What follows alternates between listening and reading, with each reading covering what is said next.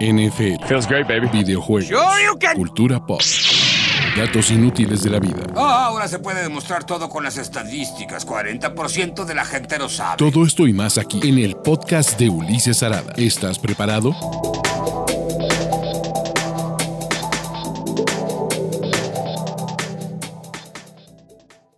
Vamos a hablar de playoffs, de cómo está el panorama de playoffs, porque te acuerdas hace un mes que decíamos quién eran contendientes y quién eran pretendientes. Me acuerdo, de- claro. Mes brutal de NFL. La verdad es que noviembre vino a sacudir absolutamente toda la liga y todo lo que pensamos. Pues bueno, el panorama de playoffs es diferente. Vamos a platicar rápido sobre eso, pero lo importante, porque en el chat tenemos ya preguntas y respuestas de la NFL que tú, mi querido Pablo, y yo intentaremos contestar de la forma más acertada. ¿Te late? Órale, sí, ya vi, ¿eh? Que ahí la gente está preguntando de todo. Venga, pues a Entonces, darle, ¿no? Venga, vamos a empezar con cómo se ven los playoffs entrando a la semana 13 de la NFL. Y en la conferencia americana, Baltimore es el número uno, como todos lo esperaban y a pesar de nuestro odio increíble, los Patriots son el 2, Tennessee 3, Kansas City 4 como líderes de división, Cincinnati como el quinto mejor equipo, Buffalo contra, como 6 y Los Ángeles Chargers como 7. Mi querido Pablo, te tengo que hacer la pregunta. ¿Quién falta y quién sobra en la conferencia americana en el panorama de playoffs? Para ti. Eh, a ver, ¿quién, ¿quién falta y quién sobra? Yo creo que, bueno, por ahora, eh, mira, déjame decirte algo. Baltimore es número uno, pero no necesariamente quiere decir que sea el mejor, ¿eh? De la conferencia. Creo que Baltimore no es el mejor equipo de la conferencia en este momento.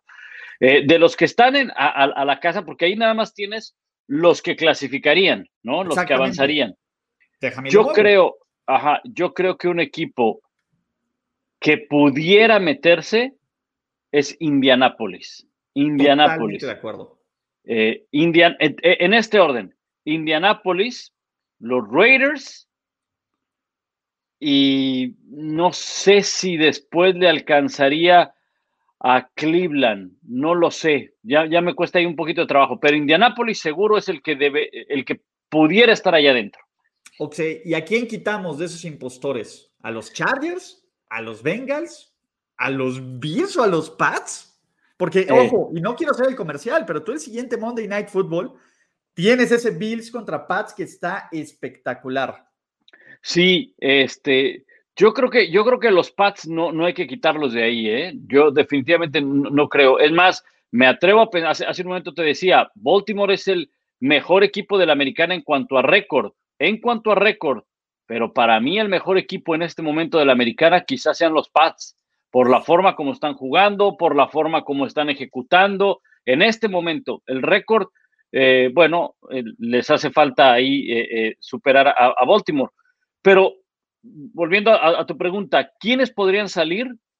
Yo creo que podría salir, y, y, voy a poner, o sea, no voy a señalar uno, sino le voy a poner argumentos a cada uno de los que yo creo que podría salir. Porque si no, ya sabes, ¿no? Odias a los Bengals, ¿no? Entonces, Odio, Pablo, los claro, a todos. Odio a todos, odio a los 32 de la NFL. Y si hay expansión, los voy a odiar aunque no hayan jugado un solo partido. Pero bueno, este, mira, a ver, los Chargers han sido muy irregulares, muy irregulares. Yo esperaba más de este equipo y ha sido muy irregular. Los Bills andan por ahí. Para no repetir el mismo argumento, creo que los Bills, un tema es que se han olvidado de correr el balón. Dependen muchísimo de lanzarlo y eh, les está costando trabajo a su defensiva frenar juego terrestre. Eh, ¿Qué otro equipo podría quedar fuera? Cincinnati por falta de experiencia, aunque han jugado muy bien y merecen estar ahí, ¿eh? no, no les quito nada, eh, han jugado muy bien. Y Tennessee por las lesiones, eh, no solamente es eh, Henry, es Brown ahora, eh, entonces yo no sé si les vaya a alcanzar el vuelo que tuvieron al principio de la temporada. ¿eh? Sí, yo, yo era el principal porrista de los Chargers. Como han estado jugando, la verdad es que yo no los veo. Yo también veo a los Colts, ¿no? Me parece que los Colts, creo que Cincinnati, si logra sobrevivir un calendario complicado, que es Chargers y 49ers, si se van 1-1, están dentro. Si los sí. Bengals vuelven a ser los Bengals y de, en, encuentran la forma de choquear esos dos juegos, no, no, lo sé. No creo, mi Pablito. Pero. Eh, eh, Oye, el, tema, el tema de los Bengals es que son Chargers, 49ers, pero la cosa no está salvada. O sea, en Denver no, es fácil. Baltimore, Kansas City y Browns. Sí, está rudísimo el calendario. rudo. Está rudísimo el calendario de los Bengals. Por eso no me quiero dejar, pero me parece que es un equipo que va al alza. Yo creo que les falta un año a estos Bengals, sí. pero creo que van por un muy buen camino. No, no sé si en esta conferencia donde una victoria, básicamente, eh, pues Miami está a juego y medio. No inventes, Miami está a juego y medio de meterse a playoffs y con el calendario más fácil. Entonces. Ahora, pero fíjate aquí, y no solamente es el caso de, Cincinnati, sino va a ser el caso de varios equipos, de varios equipos. Pero aquí vamos a tomar el ejemplo de Cincinnati. El cierre que tiene Cincinnati es bien, bien salvaje, ya lo vimos, ¿no? Pero aquí es donde, por ejemplo, Cincinnati, así como los Bills que perdieron contra los Jaguars o, o Tennessee que perdió contra los Jets, ¿cómo le va a pesar a Cincinnati haber perdido contra los Jets, haber perdido contra Chicago en la semana número dos? Entonces, esos partidos que al principio en septiembre, no, todo está bien, no pasa nada, sí, no, no pasa nada, pero ya cuando haces el recuento, dices, ching, ¿cómo fuimos a perder contra los Jets? Porque ese, ese sobre todo de los Jets, es criterio de desempate en la conferencia. Sí, está cañón. Conferencia Nacional, Pablo, creo que la Conferencia Nacional tenemos, creo que claros quiénes van a ganar las divisiones, a menos de que ocurra un colapso de los Cowboys. El tema son los equipos de Wildcard, ¿no? Y digo, Arizona 9-2, me parece que con el colapso de los Rams, y aunque los 49ers mejoren, tienen el criterio de desempate contra los Niners, es el mejor equipo sembrado en este momento. Green Bay con 9-3 y con cuatro juegos de ventaja contra los Vikings, se ve difícil. Tampa Bay con 8-3 y también con una ventaja considerable en su división. Se ve difícil. Y Dallas, pues ahí está, con 7-4, pero pues le hicieron el mejor favor, el mejor regalo. Deberían de estar agradecidos por los Giants, mi querido Pablo, porque si no se le empezaban a trepar los enanos. ¿Y quiénes están? Los Rams, que desde que Von Miller llegó a este equipo y dijo que se despertó 7-1, ahora eh, se despertó con pesadillas del 7-4. Los Niners que están de regreso, Pablo, quiero Los Niners. Los Niners, sí. Super Washington Football Team, algunos dirán el equipo más entretenido para narrar en Monday Night Football, mi querido Pablo. ¿Cómo ves aquí? No, sí, sí fue un poquito este, doloroso el partido de ayer. Está bien, pues, a ver, ahí es donde se desquita la lana, Pablo. Ah, ahí, es donde la gente dice, por eso es, es The Best in the Beast en ESPN. No, no, no, deja de eso. Ahí es donde todos esos que dicen, no, yo quiero ese trabajo, sí, ven y nárrate un partido de esos, ya que en el tercer cuarto tú ya estás viendo una serie de Netflix, no, pues tienes que seguir hablando, ¿no? Pero bueno. Oye, este, a ver, ¿quiénes podrían estar adentro? Minnesota.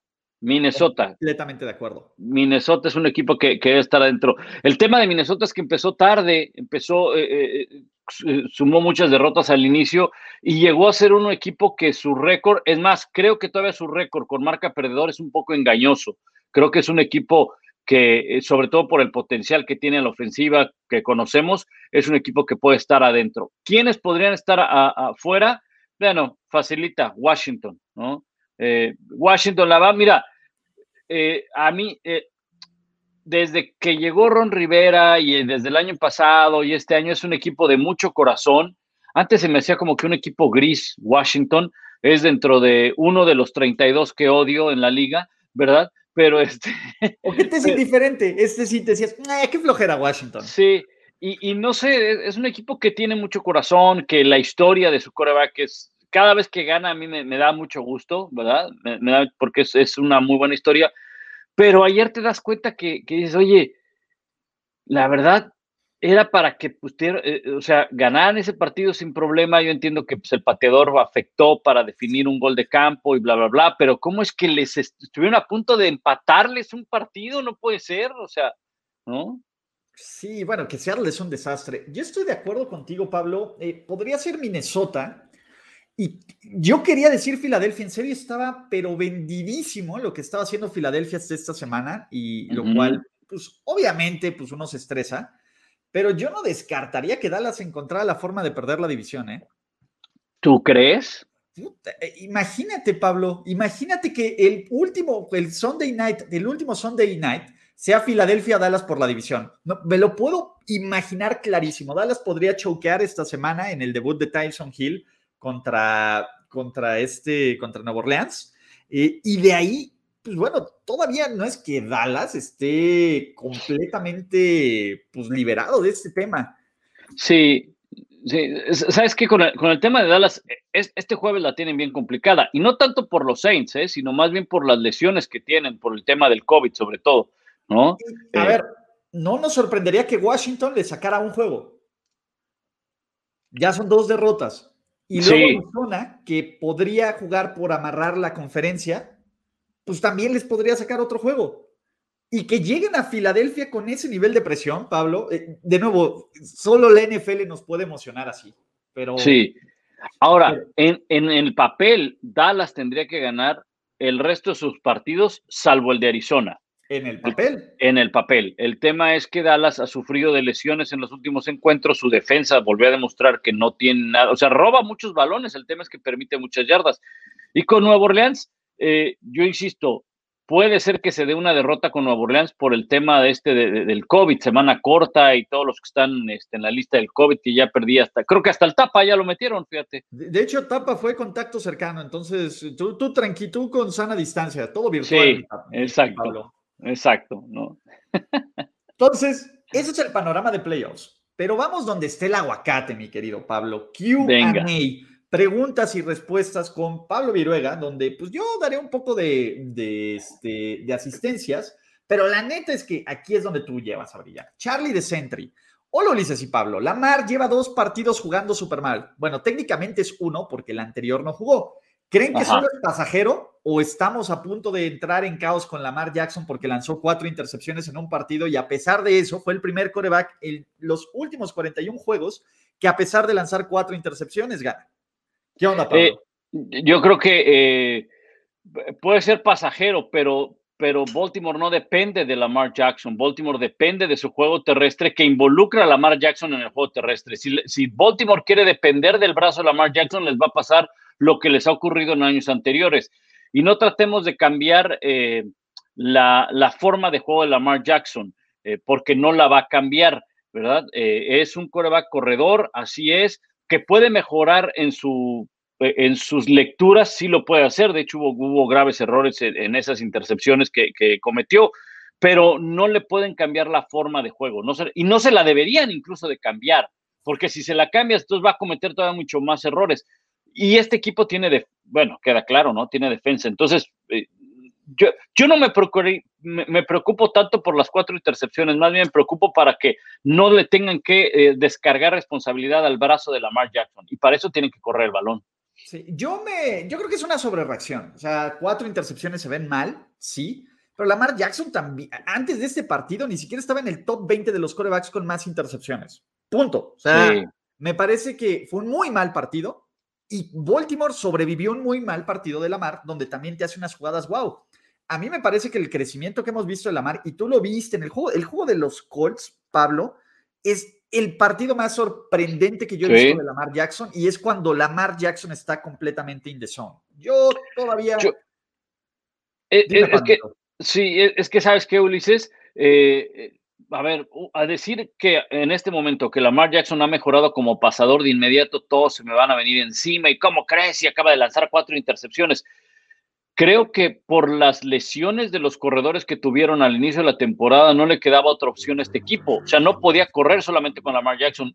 Tenía que lanzar en algún momento y se vio obligado a, si quieren, a punta de, de zapes o como lo quieran llamar, pero tuvieron que lanzar el balón y no le fue mal a Lamar Jackson. El tema es que no vas a depender. O sea, si queremos que Lamar Jackson acabe siendo un Tom Brady, un Aaron Rodgers descargando el juego aéreo, no, pues entonces no, ni en el juego de video ocurre eso. Exactamente. Pero bueno, vamos a seguir con otras preguntas, mi querido Pablo. Ulises, Pablo, Bill Belichick para coach del año. Sus estadísticas estos seis últimos juegos son impresionantes. Los Pats están rompiéndola con todo. ¿Qué falta ver para los Pats para que vuelvan contendientes al Super Bowl? Volvámonos locos, es el año de los Pats, Pablo. La dinastía volvió. Hoy, hoy en la mañana en uno de los programas de ESPN acá en inglés decían, oigan, y si se da el Super Bowl Tampa Bay contra los Patriots y se acaban, ya sabes, estas estadísticas del Football Power Index y demás y que tienen altas probabilidades. Más allá de, Super Bowl para los Pats, yo no descartaría lo que, lo que dice eh, quien nos pregunta, ¿eh? O sea, puede ser considerado ¿Puede ser considerado para, para el coach del año? Por supuesto. Por supuesto, en este momento los tiene como líderes de la división, segundos de la conferencia americana. Hace algunas semanas decíamos, no, estos Pats pues, van ahí como que a medio pelear, pero te das cuenta del cocheo, te das cuenta de la mano del entrenador, de cómo poner un plan de juego, de cómo, claro, también los jugadores ejecutarlo, ¿verdad? Pero eh, yo creo que les hace falta experiencia en la posición de quarterback para ser contendientes al, eh, al, Super Bowl. Y ponían esta otra pregunta, eh, Ulises, perdón, fíjate, decía, bueno, ok, a ver, lo ponían en el programa de Get Up acá, acá en Estados Unidos y, este, y, decían, bueno, ok, ¿creen que se dé? No, pues hay probabilidades y todo eso. Y cambiaron la pregunta y les dicen, bueno, ¿quién tiene más probabilidades de llegar? Y de inmediato alguien, no sé quién, dijo, no, pues Tampa Bay es el, mira el equipo que tiene. Y entonces Jeff Saturday les dijo, no hay duda, Tampa Bay tiene mejor equipo. Pero, ¿qué, ¿qué conferencia está más accesible para llegar al Super Bowl? Y definitivamente la americana es más accesible que la nacional. En la nacional tienes equipos como Arizona, como Green Bay, como los Rams, que tú no sabes en postemporada qué puede llegar a pasar. O sea, eh, es mejor equipo Tampa Bay, definitivamente. Pero el camino, ¿cuál es el más complicado para llegar al Super Bowl? ¿El de Tampa o el de, o el de Nueva Inglaterra? Y está bien interesante ese tema. Está muy interesante. ¿Sabes cuál es mi problema, Pablo? Eh, a mí lo que me preocupa, creo que esta es la mejor versión que nos pueden dar los Pats. Este es el techo de los Pats. Cuando todo sale perfecto, cuando Mac Jones es preciso, cuando la defensiva se roba los balones. O sea, estas últimas seis semanas es el mayor potencial. Yo no le veo más potencial de este techo. Mi problema de estos Patriots es que hayan alcanzado este potencial ahorita y que venga la, la picada. Ese es mi problema. O sea, por ejemplo, Kansas City creo que ha jugado basura pero puede mejorar. Y Kansas City jugando normal contra los Pats en su máximo potencial, yo tengo que tomar a los Chiefs. Baltimore, que ha jugado basura y que ha sobrevivido y que ha ganado. Baltimore jugando en su mejor nivel. Contra estos Pats, venga, pero también puede ocurrir, como es tan irregular, que pueden jugar igual de cutres, porque a los Pats, además, eh, les ha tocado que las últimas semanas los mejores hombres de muchos equipos no están. Chov, Cordarrell Patterson, eh, el tema de AJ Green y que diga AJ Brown y Derrick Henry, no va a estar el mejor corner de los Pats, que diga de los Bills, pero pues es parte del viaje. Yo no creo que demos, veamos ese Super Bowl y yo creo que es que yo no puedo, me, cuesta trabajo ya ir en contra de Tom Brady, aunque le dé hueva a la gente, mi querido Pablo. No, no, no, no, definitivamente. No, no, Tampa Bay este, tiene altas probabilidades de estar en un Super Bowl, definitivamente, otra vez. Y New England, como tú bien dices, a lo mejor, yo no sé si aguanta este ritmo, este, este tope el que ha llegado hasta eh, enero. La temporada no termina sino hasta el 9 de enero y apenas estamos terminando noviembre, entonces, este, yo, yo, yo veo difícil que se dé el Super Bowl, pero, pero los Pats en este momento es un equipo que ha sorprendido muchísimo. Mira, Pablo, desde que hice un video donde dije que los Patriots no traían nada, van 6-0. Me parece que Bill Belichick lo vio, lo pone en loop infinito en cada repetición con su claro. do your job. Es que claro, claro, miren, venga otro. Cataño, ¿qué opinan ustedes? En mi opinión, Baltimore, Bills y Kansas City no tienen oportunidad contra Packers y Bucks sanos uy, yo, yo jamás descartaría ningún equipo en el Super Bowl. O sea, decían lo mismo de los Giants, dos veces contra los Patriots. No, y, probablemente decíamos hasta lo mismo el año pasado de Tampa Bay, ¿no?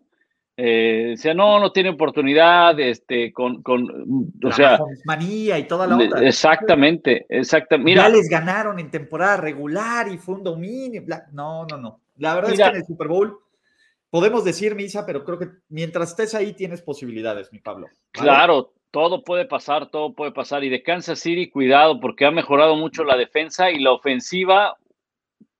Bueno, la ofensiva puede alcanzar niveles como los que nos tenía acostumbrados y sería un equipo muy competitivo. Exactamente. También, ojo, otro comercial, pueden agarrar un boleto interesante en la división el próximo Sunday Night Football por ESPN. No, no, no es que mágicamente salgan estos temas de los partidos de los que vas a hablar, Pablo. Se ha dado orgánico. Se ha dado, exacto, exacto, exactamente. ¿no? Ulises, este, ¿quién está en un peor momento? ¿Cowboys o Rams? Seguro se enfrentan a playoffs. Mira, mi Pablito, ya te voy a poner en grande para que la gente vea dónde vives, para que la gente vea la opulencia. el oye, fondo no, contra el fondo blanco. No hay tiradero, déjame ver, no va. Ok, ya. Es que estoy aquí, estoy aquí en, en, en la oficina de, de, todos ustedes, aquí, aquí en su casa, y ahí está la camita de luna, como pueden ver, ¿va? Este, y demás, ¿no? A ver, ¿quién está, quién, está en su peor momento, Ulises? Yo creo, yo creo, para contestarle aquí a Carlos, Carlos Amador, yo creo que son los Rams, son los Rams, porque Dallas no ha, no, no, ha, no ha contado con sus receptores. Y de Dallas ya sabemos las carencias que tiene a la defensiva. O sea, el que le hagan jugadas grandes a la defensiva de Dallas no es nuevo. El tema es que probablemente se les había olvidado a muchos que esta defensiva era medio mala, porque como robaba balones, entonces decía, mira, ya mejoraron la defensa. Sí, definitivamente se mejoró, porque pues, el año pasado era, jugaban basura completamente, ¿no? Ahora probablemente jueguen basura este, orgánica, ¿no? O sea, se recicla, la separan. Se recicla, separan bien los balones de las yardas, exacto. Pero a, lo que voy es, siguen permitiendo muchas yardas, siguen permitiendo muchas yardas, y, y si no tiene todas sus armas eh, Dak Prescott, entonces eh, este equipo difícilmente va a ganar con defensiva. Difícil. Podrá haber ganado uno o dos, y a lo mejor algunos de ustedes me dirán, oye, es que en la temporada ganaron con la defensa, sí, pero, pero no es la, constante de Dallas ganar con la defensiva.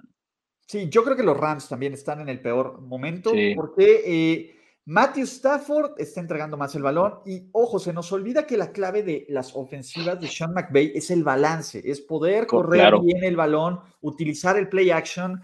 Creo que la baja de Robert Woods es muchísimo más sensible de lo que parecen. Y yo, Pablo, la verdad es que yo sí soy de la idea de que Odell es medio cancerígeno. O sea, lugar en donde se para, lugar en donde comienzan los problemas y donde su papá va a hacer un video de highlights con los pick y con lo que no vio. A mí me parece un buen receptor 2, ¿no? Creo que lo peor que le pudo pasar fue esta recepción a una mano que le infló la cabeza más grande claro. ya la tenía. Claro. Sí, o sea, sus, sus, tres primeras temporadas fueron buenas, pero nada más, pero, pero jamás fue eh, eh, el mejor de la liga. Eh, y, la verdad, en varias ocasiones lo hemos dicho, él ha vivido de una recepción, ni siquiera de una temporada, ni siquiera de, de Ahora, el tema de, a mí algo que no me gustó con los Rams y yo creo que es algo en el que, en el que Sean McVay a veces tiene que, como que, a ver, carnal, tranquilo, yo sé que llegaste muy rápido al Super Bowl, ha sido una estandarte de los coaches nuevos en la NFL, pero también hay que ser un poquito menos soberbio, ¿no? A mí no me gustó en el primer partido de, de Odell Beckham Jr., primer jugada, pase a Odell Beckham Jr., ¿no? Y, y de inmediato vi, porque además eh, la televisora que, fue NBC, porque fue domingo por la noche, NBC lo que hace después de esa primera recepción es tomar a Sean McVay. Y Sean McVay lo ves caminando en la banca así como diciendo, ¿qué oles? ¿Eh? Traigo coche, traigo coche nuevo, estéreo nuevo y rines nuevos. ¿Cómo la ven desde ahí, no? Eh, ¿Realmente lo necesitaba hacer? No, no lo necesitaba hacer. O sea, tendría que haberle dado lugar a otros jugadores. Y tres jugadas después, ¿qué ocurre? Matthew Stafford le intercepta por buscar un pase largo con Odell Beckham Jr. O sea, de inmediato fue así como que, hey, vamos a poner el balón a Odell Beckham Jr. y creo que no era así. Exacto, mi querido Pablo. Pero venga, eh, Luis Gerardo Jaro nos dice, Chiefs 49ers, ¿no sería descabellado pensar en repetir este gran Super Bowl? Saludos a los dos, sigo sus videos. Si no siguen a Pablo Viruega, en los comentarios de este video les voy a dejar el link porque pues, busquen Pablo Viruega en todos lados. Tampoco está tan difícil. ¿Cómo? Viruega con V, ¿verdad? ¿Cómo te llamas? ¿Dices? Como, si fuera viruela, pero con G, así. Exacto. Mira, te lo voy a poner ahí para que se vea bonito, ¿no? Arroba Pablo Viruega en todos lados. Entonces, ¿qué onda, mi Pablo? Eh, ¿Un este Super Bowl Chiefs Niners? ¿Qué onda? ¿Ya nos, ¿Ya nos subimos al tren del hype de los San Francisco 49ers después de ese partido cutre que tuviste contra los Colts? No, no, no, yo creo que, yo creo que los 49ers sí es un equipo que, que, va a meterse a la postemporada y lo decíamos al inicio de la campaña en varios eh, espacios. Este equipo sano es un equipo de postemporada, pero la verdad sí veo en la conferencia nacional dos equipos muy fuertes, un tercero que no estaba invitado, que era Arizona, ¿verdad? Pero Green Bay y Tampa Bay, por la presencia de Aaron Rodgers y Tom Brady, son grandes candidatos, grandes favoritos. Sí veo difícil que, que San Francisco puede alcanzar el Super Bowl. ¿eh? Y Kansas City sí puede llegar. Mi Pablo, esta es maravillosa. ¿Cuál es el coreback mejor preparado de su generación de novatos? Mac Jones. Mac Jones porque usa, usa muñequera. Por aquí la traigo, todavía la traigo aquí, aquí está, mira. Es como la de Mac Jones y con todo y su fotito, mi Pablo. Déjame decirte algo que este, que esto es un, es un chiste que traemos Ulises y yo, porque una página de internet, una, ¿qué fue? Una cuenta, ¿no? De los Pats en México. No, no a ver, todo el mundo se la sabe, siempre, siempre estoy con ese mame de la muñequera. Ajá, y, y entonces dijo, no, habla de la preparación del coreback eh, a diferencia de otros, algo así, ¿no? ¿no? Que no se les ha visto ni a Zach Wilson, ni a Justin Fields, ni a Trevor Lawrence. La verdad, con todo respeto, hermanos, sí se fueron al baño, o sea, y no tenían chorrillos. E, e, el, tema aquí, pues es parte del, a, ver, es parte de cuentas de fans de equipos, ¿no? Y pues ellos están en su chamba de aplaudidores. Nosotros estamos en la chamba de, de ver la realidad. El problema, mi Pablo, es que pues el chiste cada vez se vuelve menos chiste después de estas seis semanas. Entonces, Sí. No, no, no, pero a, lo que voy es, e, esa, esa muñequera, ajá, que tiene las jugadas, deja tú que todos la traen en la NFL, la mayoría, en el colegial. En el equipo de mi hijo de flag football, aquí en un pueblo de 20 mil eh, habitantes donde yo vivo, ajá, bueno, y donde un servidor y otro mexicano de Monterrey éramos los coaches, que por cierto acabamos eh, siendo campeones, traían sus muñequeras porque era la manera como los niños podían ver las jugadas, no se van a aprender 30 jugadas, eh, entonces era, era la forma, entonces, pero por eso fuimos campeones, porque estábamos mejor preparados que otros equipos, porque por la muñequera. El sistema de muñequeras, Pablo, ya de ESPN te vas derechito, derechito de coach de, ¿qué quieres? De los, de los Jaguars, para que... De los Jaguars, de flag football. Mira, te voy a decir algo, hasta Bruce Arians trae muñequera. Entonces, ¿qué Claro, el, Mandalorian, el Mandalorian, yo le puse el Mandalorian. Exactamente, no, está, cañón, ¿no? ¿Y qué tal el ambiente de... Sí, y para contestar a, lo que dice, eh, el mejor preparado de su generación, para mí están muy bien preparados los cuatro que están eh, en este momento como primera ronda, ¿no? Es muy diferente a quién le ha ido mejor y por qué le ha ido mejor. Eso es muy diferente. Y, la respuesta la, la sabemos, ¿no? Mac Jones. Exactamente. Pero, eh, ¿qué más tenemos aquí? Eh, eh, ¿Cuál era? La que aquí las tenía. Ah, ¿Cuál era? ¿Creen que el piececito de Aaron Rodgers se cure en la semana de descanso? Yo creo que, ah, ¿qué onda con Aaron Rodgers? La verdad es que creo que Aaron Rodgers se quedó en un peyotazo de Tulum y no sé si ya es el mismo de antes. O sea, ya está vibrando alto este cuate. De ahí de por las, de por las playas de Cihuatanejo, ¿no? Cipolite, ahí. de Cipolite, ¿no? Se fue a vibrar alto allá y se quedó ahí. Yo creo que, ¿sabes? A mí lo que me llama la atención de, de Aaron Rodgers es que este, después del partido de la semana pasada, no, no el de este fin de semana, sino cuando dijo. De los Vikings, cuando dio, dio este, su conferencia de prensa acá con su cosa esta virtual, ¿no? Y dijo, no, yo tengo una lesión y me cuesta mucho trabajo y, probablemente no. O sea, él ahí, ahí dio su reporte médico, su disclaimer de que no iba a entrenar toda la semana. Prácticamente le dijo a la organización, es semana de Thanksgiving acá en los Estados Unidos, si cuenten, no cuenten conmigo porque tengo una lesión en el pie. Entonces, de una vez se lo estoy avisando en conferencia de prensa para que ustedes, prensa, tampoco no inventen ni nada. De una vez aquí cubro con todos, con el equipo, con la prensa, con todo mundo y ya está. Y si tienen duda, les va el pie. Ya ahí les va el pie. No, yo creo que no se va a curar esa lesión. Según algunos exjugadores, dicen que esa lesión es bien difícil de, de curar y que incluso no saben cuándo te pueda llegar a doler. O sea, tú puedes no tener dolor y de repente haces un movimiento y, te duele, pero pues mira, yo creo que cuando anotó y cuando le dio la vuelta a Jalen Ramsey, me queda claro que no le dolía. Aparte ya se la aplicó dos veces, entonces ya. Jalen Ramsey es cliente, yo creo que va a estar bien Aaron Rodgers, ¿no? Sí, va a estar bien, va a estar bien. Pablo, ven a los poderosísimos peleando por un lugar en Wildcard. Es que el tema es el calendario. Miami Así como empezó a jugar del, nabo las primeras semanas, y yo creo que la derrota, que van a decir, ¿por qué hicimos esto? Es Jacksonville.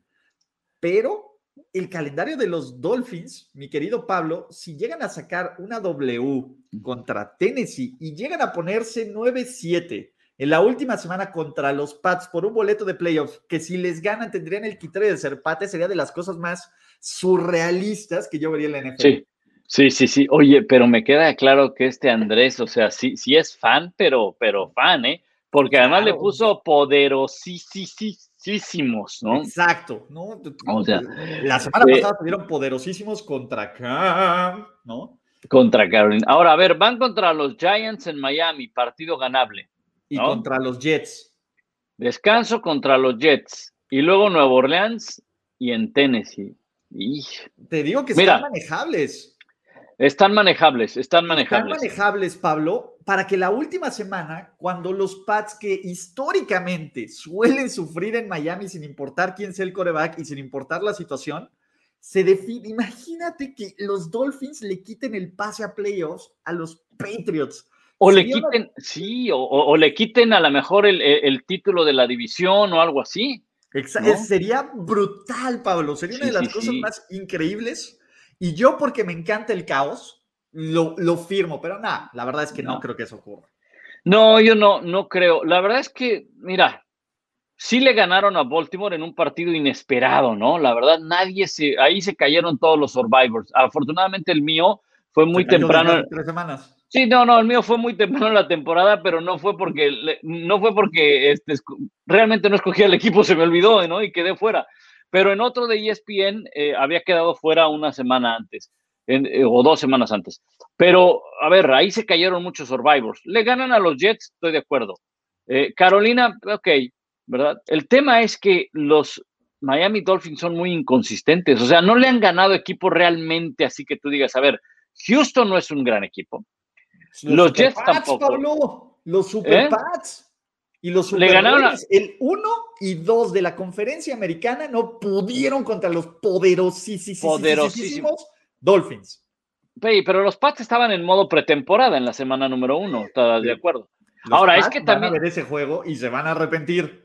Sí, y se van a arrepentir también los, los, eh, los Dolphins de ese juego que perdieron contra Jacksonville. Y más les vale que no pierdan contra los Jets o contra los Giants, porque entonces ahí sí ya caminaron, ¿no? Exacto. Pregúntele a los Eagles qué, qué tan fácil son los Giants, ¿no? Sí. Y, a ver, Pablito, vicepresidente junior, nos dicen, ¿no? ¿Creen que los Broncos puedan jugar playoffs? Es que están ahí, No. están a un juego de la división. Imagínate, mundo bizarro, que los Mundo- Broncos le ganen a Kansas City. No, no le van a ganar. No, a ver, hay una racha de 11 victorias consecutivas de Kansas City. Yo no creo que Denver es un equipo de playoffs porque No. yo no confío en el coreback. Eh, Es el tema, es el tema. Y yo no confío en el quarterback y yo no confío tampoco en, en- en Big Fangio, ¿no? Últimamente creo que Big Fangio no ha tenido ese rostro, o al menos contra los Chargers no lo mostró, ¿verdad? Porque ganaron. Pero cada vez que yo veo a, Fig- a- a Big Fangio en la televisión, lo veo con cara de angustia. Ah, salvo el No, se partido, el par- sí, salvo el partido contra Dallas también, ahí sí, ahí sí lo vi sonreír y hasta animado y todo eso. Pero cada vez que lo ponen en la televisión, lo veo con cara de angustia el señor. Me van a decirle, ¿sabes qué? Ya, ya, ya lléguele, ya, por su salud, por su salud.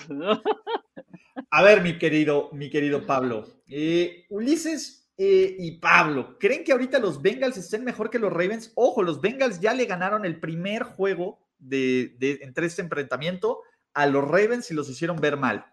¿Qué onda, Pablo? Esa es una buena pregunta de, ¿qué es eso? Es una, es una cuenta, X, S, Y, X, Raven, XX. No, no Eso es parece- porno, pero parece. Eso parece, eso parece más bien una cuenta que se metió ahí de esas, de esas cuentas este, raras. Este. Pero bueno, esa es buena pregunta. ¿eh? Yo creo que eh, es un tiro parejo. Tiene argumentos eh, Cincinnati para ser mejor a la ofensiva, tiene más argumentos y Joe Burrow está jugando mejor, ¿verdad? Es un quarterback más completo que Lamar Jackson. Lamar Jackson es más espectacular, pero me inclino por la defensa de Baltimore. Sí, yo, yo también me inclino porque mi pick de Super Bowl es Baltimore contra San Francisco. Entonces, Ah, no, entonces hasta ya. que no esté muerto mi pick de Super Bowl, yo voy a aferrarme a él.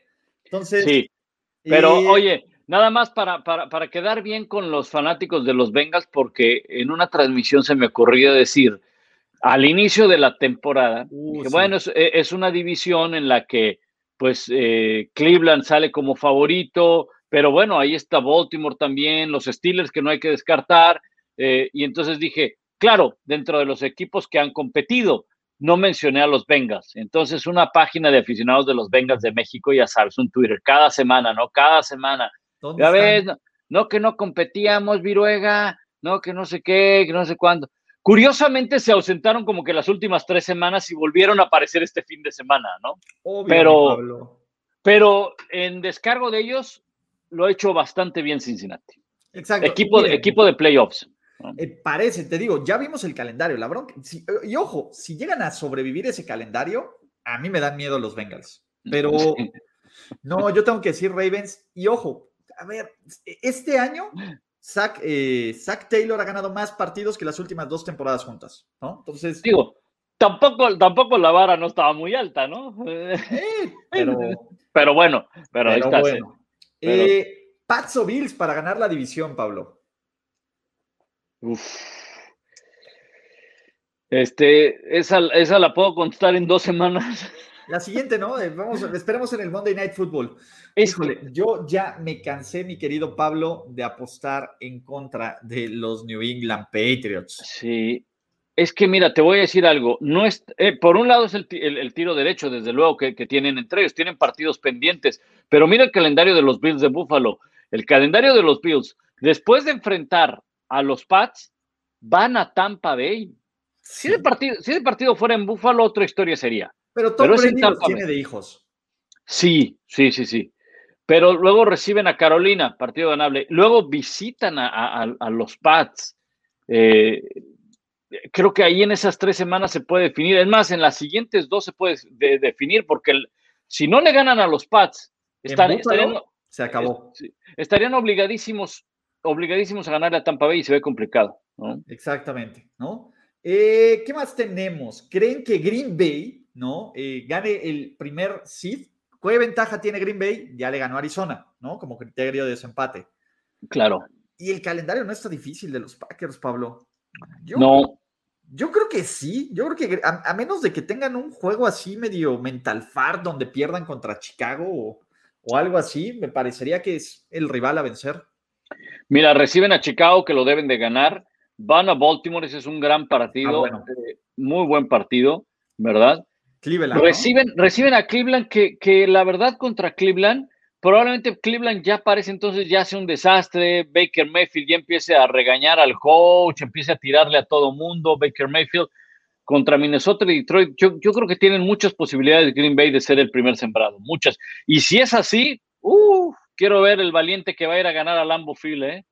Eh, la final de conferencia, ese es el tema, ¿no? Siempre es que Sí. vamos a ver quién va a ser el que va a evitar que los Packers lleguen al Super Bowl. Pero venga. Sí. Eh, mira, este se ve interesante. ¿Qué tal? ¿Habrá salidas de coreback en Raiders, Seattle, Green Bay, 49ers para el próximo año? Las sillas locas del coreback. Se ve interesante por lo menos la rumorología, ¿no? El tema de que pues ya Jimmy G está disponible. Y, y ojo, todavía falta ver qué onda con Deshaun Watson, Aaron Rodgers, que no sabemos si se va o se queda, Derek Dalascar, eh, otra vez si va a haber o no va a haber drama con Russell Wilson. Yo creo que de los tres que acaba de mencionar ahí, yo creo que el que es seguro, segurísimo que va a salir y tiene sus horas contadas desde que seleccionaron a Trey Lance es Jimmy G. Ese está más que cantado, ¿no? Puede ser también Derek Carr, pudiera ser, pudiera ser. Yo creo que ahí, en el caso de Derek Carr, sería por, por los dos lados, porque el equipo lo, ya, ya, y porque él a lo mejor quiera ir a un mejor equipo, puede ser Derek Carr. En Seattle me queda, tengo la impresión de que en Seattle se van a quedar con Russell Wilson y probablemente Pete Carroll es el que le den las gracias. Y le falta uno ahí que, va, que, que probablemente salga, pero no para otro equipo, sino por- porque se retire, que es en Pittsburgh. Es en Sí, Pittsburgh. A ver, eh, el caso de Big Ben es como pues, se tardó un año, ¿no? Pero ya vamos Sí. para allá. Eh, a ver, este es como muy común. Mac Jones, novato ofensivo del año, pues se lo dan a los corebacks y es, es el coreback que está ganando, ¿no? Sí, no hay otro. Entonces, oh, eh, venga. Hay dos premios, hay dos premios que están casi cantados, casi cantados. Novato del año Mac Jones, regreso del año Dak Prescott. Sí, y novato defensivo del año, Micah Parsons. Micah Parsons, co- correcto. Sí. Entonces, a ver, Pablo Ulises, ¿ya damos por muertos a los Seahawks y a los Steelers? O sea, a los Seahawks sí, por favor, ¿no? sí. Y a Sí, los ya. Steelers también, Pablo. E- e- Ese me, me dicen hater, me dicen muerde manos que da de comer, pero, pero, pero, pero me regodeo en mi crapulencia y, y en todo lo que les dije que ha pasado que haya sido correcto, mi Pablo. A ver, reciben a Baltimore, lo deben de perder. Van a Minnesota, lo deben de perder. Eh, o bueno, no, le quito el deben porque ya ves cómo los odias. ¿Cómo, cómo? Lo A ver, pueden Pablo, perder. ¿No se ¿eh? lo debían de perder? Tú me lo prometiste. Sí, sí, sí. ¿no? Eh, contra Tennessee, Kansas, Cleveland, no, sí están. Te, te iba a decir que, te iba a decir que lo que les salva a los Steelers es el empatito. El empate los salva, pero, pero no, es muy No. difícil, muy difícil. Ahora, el Stairway to Seven de este año es no Seven campeonatos, Seven wins, mi Pablo. Ese es el Stairway to Seven de este año. Oye, ¿no viste, ¿no viste a Ryan Clark en, el, en Get Up, en, en. ESPN, lo que dijo de, de la, del equipo? Muy cierto. O sea, dijo, deben de jugar con la, prácticamente, para los que no lo vieron, deben de jugar con la, con la mística de los Steelers, que es dominar, no salir a hacer sus bailecitos de TikTok y todo. Luego le pegó a medio mundo ahí, man. Y, y el tema es que Pablo, eh, digo, ya para terminar con los Steelers, y no sé si tú estés de acuerdo, me parece que Pittsburgh tuvo una crisis de identidad. Es como este Don Ruco, que no se cree Ruco y que Chavo quiere como mantener su juventud, ¿no? Pero la verdad es que el draft de Pittsburgh suena con muy buenos jugadores como eh, Najee Harris, como Pat Freermont, todo esto. Pero estas piezas hubieran funcionado bien en un equipo contendiente, no en un equipo con muchísimos huecos, empezando con una línea ofensiva como Pittsburgh. Y básicamente dijeron, venga, este sí es nuestro last dance, que Big Ben se vaya como la estrella que es. Y se están dando cuenta que su línea ofensiva, y que, ojo, Sí. una defensa que es muy buena, pero que ahora no se ha robado tantos balones como otros años, pues no van a ser suficientes para una división que claramente les pasó por la izquierda sin que se dieran cuenta, en los que ellos iban en su Porsche todo chaborroqueando de lujo. Sí, de acuerdo, de acu- completamente de acuerdo. La, la línea ofensiva, lo hemos dicho, no porque traigas nuevas piezas quiere decir que te va a funcionar. Exactamente. Pero bueno, dice Ulises, muestra la patita de Aaron, a lo Aaron Rodgers. Eso ya lo hice la semana pasada. No se preocupen, muchachos. No, no va por acá, ¿no? Eh, mira, ve, ve, esta es bien bonita, ¿no? Marilis P, que, que, que tiene que dejar eso. Ulises, hater de los Pats, te callaron la boca y eso te molesta. Estoy en cabrón. ¿Cuánto me habías visto tan enojado, Pablo, en la vida? La verdad, cada vez que ganan los Pats te enojas. Eh, Tenemos un chat y nada más es- miento madres a Pablo. Luego se los voy a enseñar. Así, puta madre, otra vez estos. ah, ¿No? Entonces, sí, aparte creen que es personal, ¿no? Es de como si eso afectara mi estado de ánimo durante todo el día. Exacto, eh, es, es lo que yo a veces le- le- le- le- les digo a, muchos de los que me, me comentan en Twitter, ¿no? Me dicen, eh, ¿cómo se nota que odias a tal equipo? Y le digo, la verdad es que me tiene sin cuidado quién gane. ¿no? A veces, a veces este, estoy al pendiente de otras cosas, digo, no en la transmisión, ¿verdad? Pero, pero acaba el, acaba el partido y pues estás este, pensando en, en otras cosas. A ver, este fin de semana Broncos Chiefs, entonces ya, ya los veo venir, van a decir, ¿cómo adoras a Patrick Mahomes? ¿No? Crómalo, ponle Oxo. Y bueno, el de Patriots contra Bills, ya te imaginarás. Me, ah, me van, ahí, ahí sí se divide, ¿eh? ahí sí se divide. Me van a decir, ¿cómo odias a los Pats? Se nota que los odias. Y también me van a decir, se nota que este, amas a Bill Belichick, que estás triste porque ya no está Tom Brady ahí y demás, ¿no? Exacto. No, pero pues venga, es, es parte de la magia. Y, y la verdad es que Eh, sí. criaturas de, de egos, mi querido Pablo, ¿no? Nos gusta ir bien en los picks, nos gusta que lo que digamos, pues generalmente funcione. Pero si supiéramos todas las respuestas, si tuviéramos la receta mágica de la Coca-Cola, tú estarías ahí, lo estarías por gusto, no lo estarías porque es tu chamba y digo que te gusta tu chamba, pero no es porque fuera tu chamba y que de eso dependiera tu ingreso económico, sino lo harías porque tienes todo el dinero del mundo y te puedes dar el gusto de hacer lo que quieras. Además, el, el pick, yo se los digo, el, el pick no es una ciencia exacta, no es dos más dos. ¿no? Exactamente. Pero Pero, bueno. pues bueno, eh, ¿qué más tenemos? Vamos con unas últimas, mi querido Pablo, y agradecerte, agradecerte tu, tu tiempo y tu espacio para venir a platicar aquí. Siempre ya sabes que eh, recordarles, Huddle Up, Pablo Viruega, Tapa Nava, ¿cuándo lo suben? ¿Lo subes los viernes? Y Los viernes. Los sí, viernes. Los Entonces- viernes, este, la verdad es que no tenemos una hora, a veces lo hacemos en vivo, a veces este, eh, lo, lo- lo subimos porque pues con las asignaciones ahí que tenemos, luego el, el, pues el Tapa tiene que ir todos los días ahí a, la práctica de los Cowboys y entonces a veces este, pues es a una hora a otra. Les avisamos cuando es en vivo, pero son los viernes. Exacto. Y después de los juegos de nocturnos, échanle un ojo a su Instagram de Pablo, No sube acá las fotos que ustedes buscan en Instagram, pero le echa ganas en los videos. Sí, ahí, le echo, ahí, le echo ganitas. Subo, subo un video ahí de, análisis. Antes hacía un, un, Instagram Live, pero la verdad, ¿sabes qué? Este, el juego termina ya tarde acá, ya termina a once y media de la noche acá donde yo estoy. Entonces hacer Instagram Live y todo eso pues, me puede dar más de medianoche ahí en el canal y luego todavía hay que manejar como 20, 25 minutos a la casa y, ya llegar a la una de la mañana y al otro día los niños a la escuela ya, ya, ya está pesado. Y ya, uno no aguanta. encerrados ahí en ESPN. ¿De qué onda, chavo? ¿No? Que usted siga temprano. ¿Qué pasó? Sí, sí, sí. Oye, lo, lo, lo, lo, que, a ver si luego hacemos algo los, estos, ¿cómo se llaman? Space, ¿no? En, en Twitter. Venga, yo jalo, a donde me invites, yo jalo, Pablo, ya sabes. Yo, eh, esos los he estado haciendo a veces, sobre todo el domingo por la noche. El lunes no, porque el lunes te voy a decir, el lunes acaba, acaba el partido y bueno, en Latinoamérica se van a Sport Center, pero ni ESPN Deportes en Estados Unidos nos quedamos para hacer un, un post eh, show de 15 minutos, Lalo y yo, y luego entramos a Sport Center en vivo y luego tenemos que hacer un segmento de Sport Center grabado para, lo siguiente, para, el día de mañana, para el siguiente día. Entonces, la verdad, ya, ya pasó mucho tiempo para hacerlo. Pero lo he estado haciendo los domingos en la noche y me sirve como en lo que levanto todo, todo mi tiradero en la cabina y luego manejo para casa y voy platicando con la gente. Ok, mira, yo los domingos por la noche, después de lo que tú vas ah, levantando claro. tiradero, estoy con NFL en español narrando highlights. Dice que con Toño Semper ya ves, estamos cabuleando los highlights, pero eh, tú no te preocupes ahí. Vamos claro. Oye, ¿y cuándo haces el overreaction? Los lunes, ¿verdad? Los lunes a las 2 de la tarde, a las 3 de la tarde tuyas. ¿Qué quieres entrar? ¿Quieres jalar overreaction? No, no, pero los veo para que la gente los vea. Un día, si, si no tengo nada que hacer, va. Órale, me parece, mi querido Pablo. Pero, eh, ¿qué más tenemos? Eh, ¿Qué onda? ¿Cuándo regresa Kyler Murray y DeAndre Hopkins? Pues parecería que esta semana, ¿no?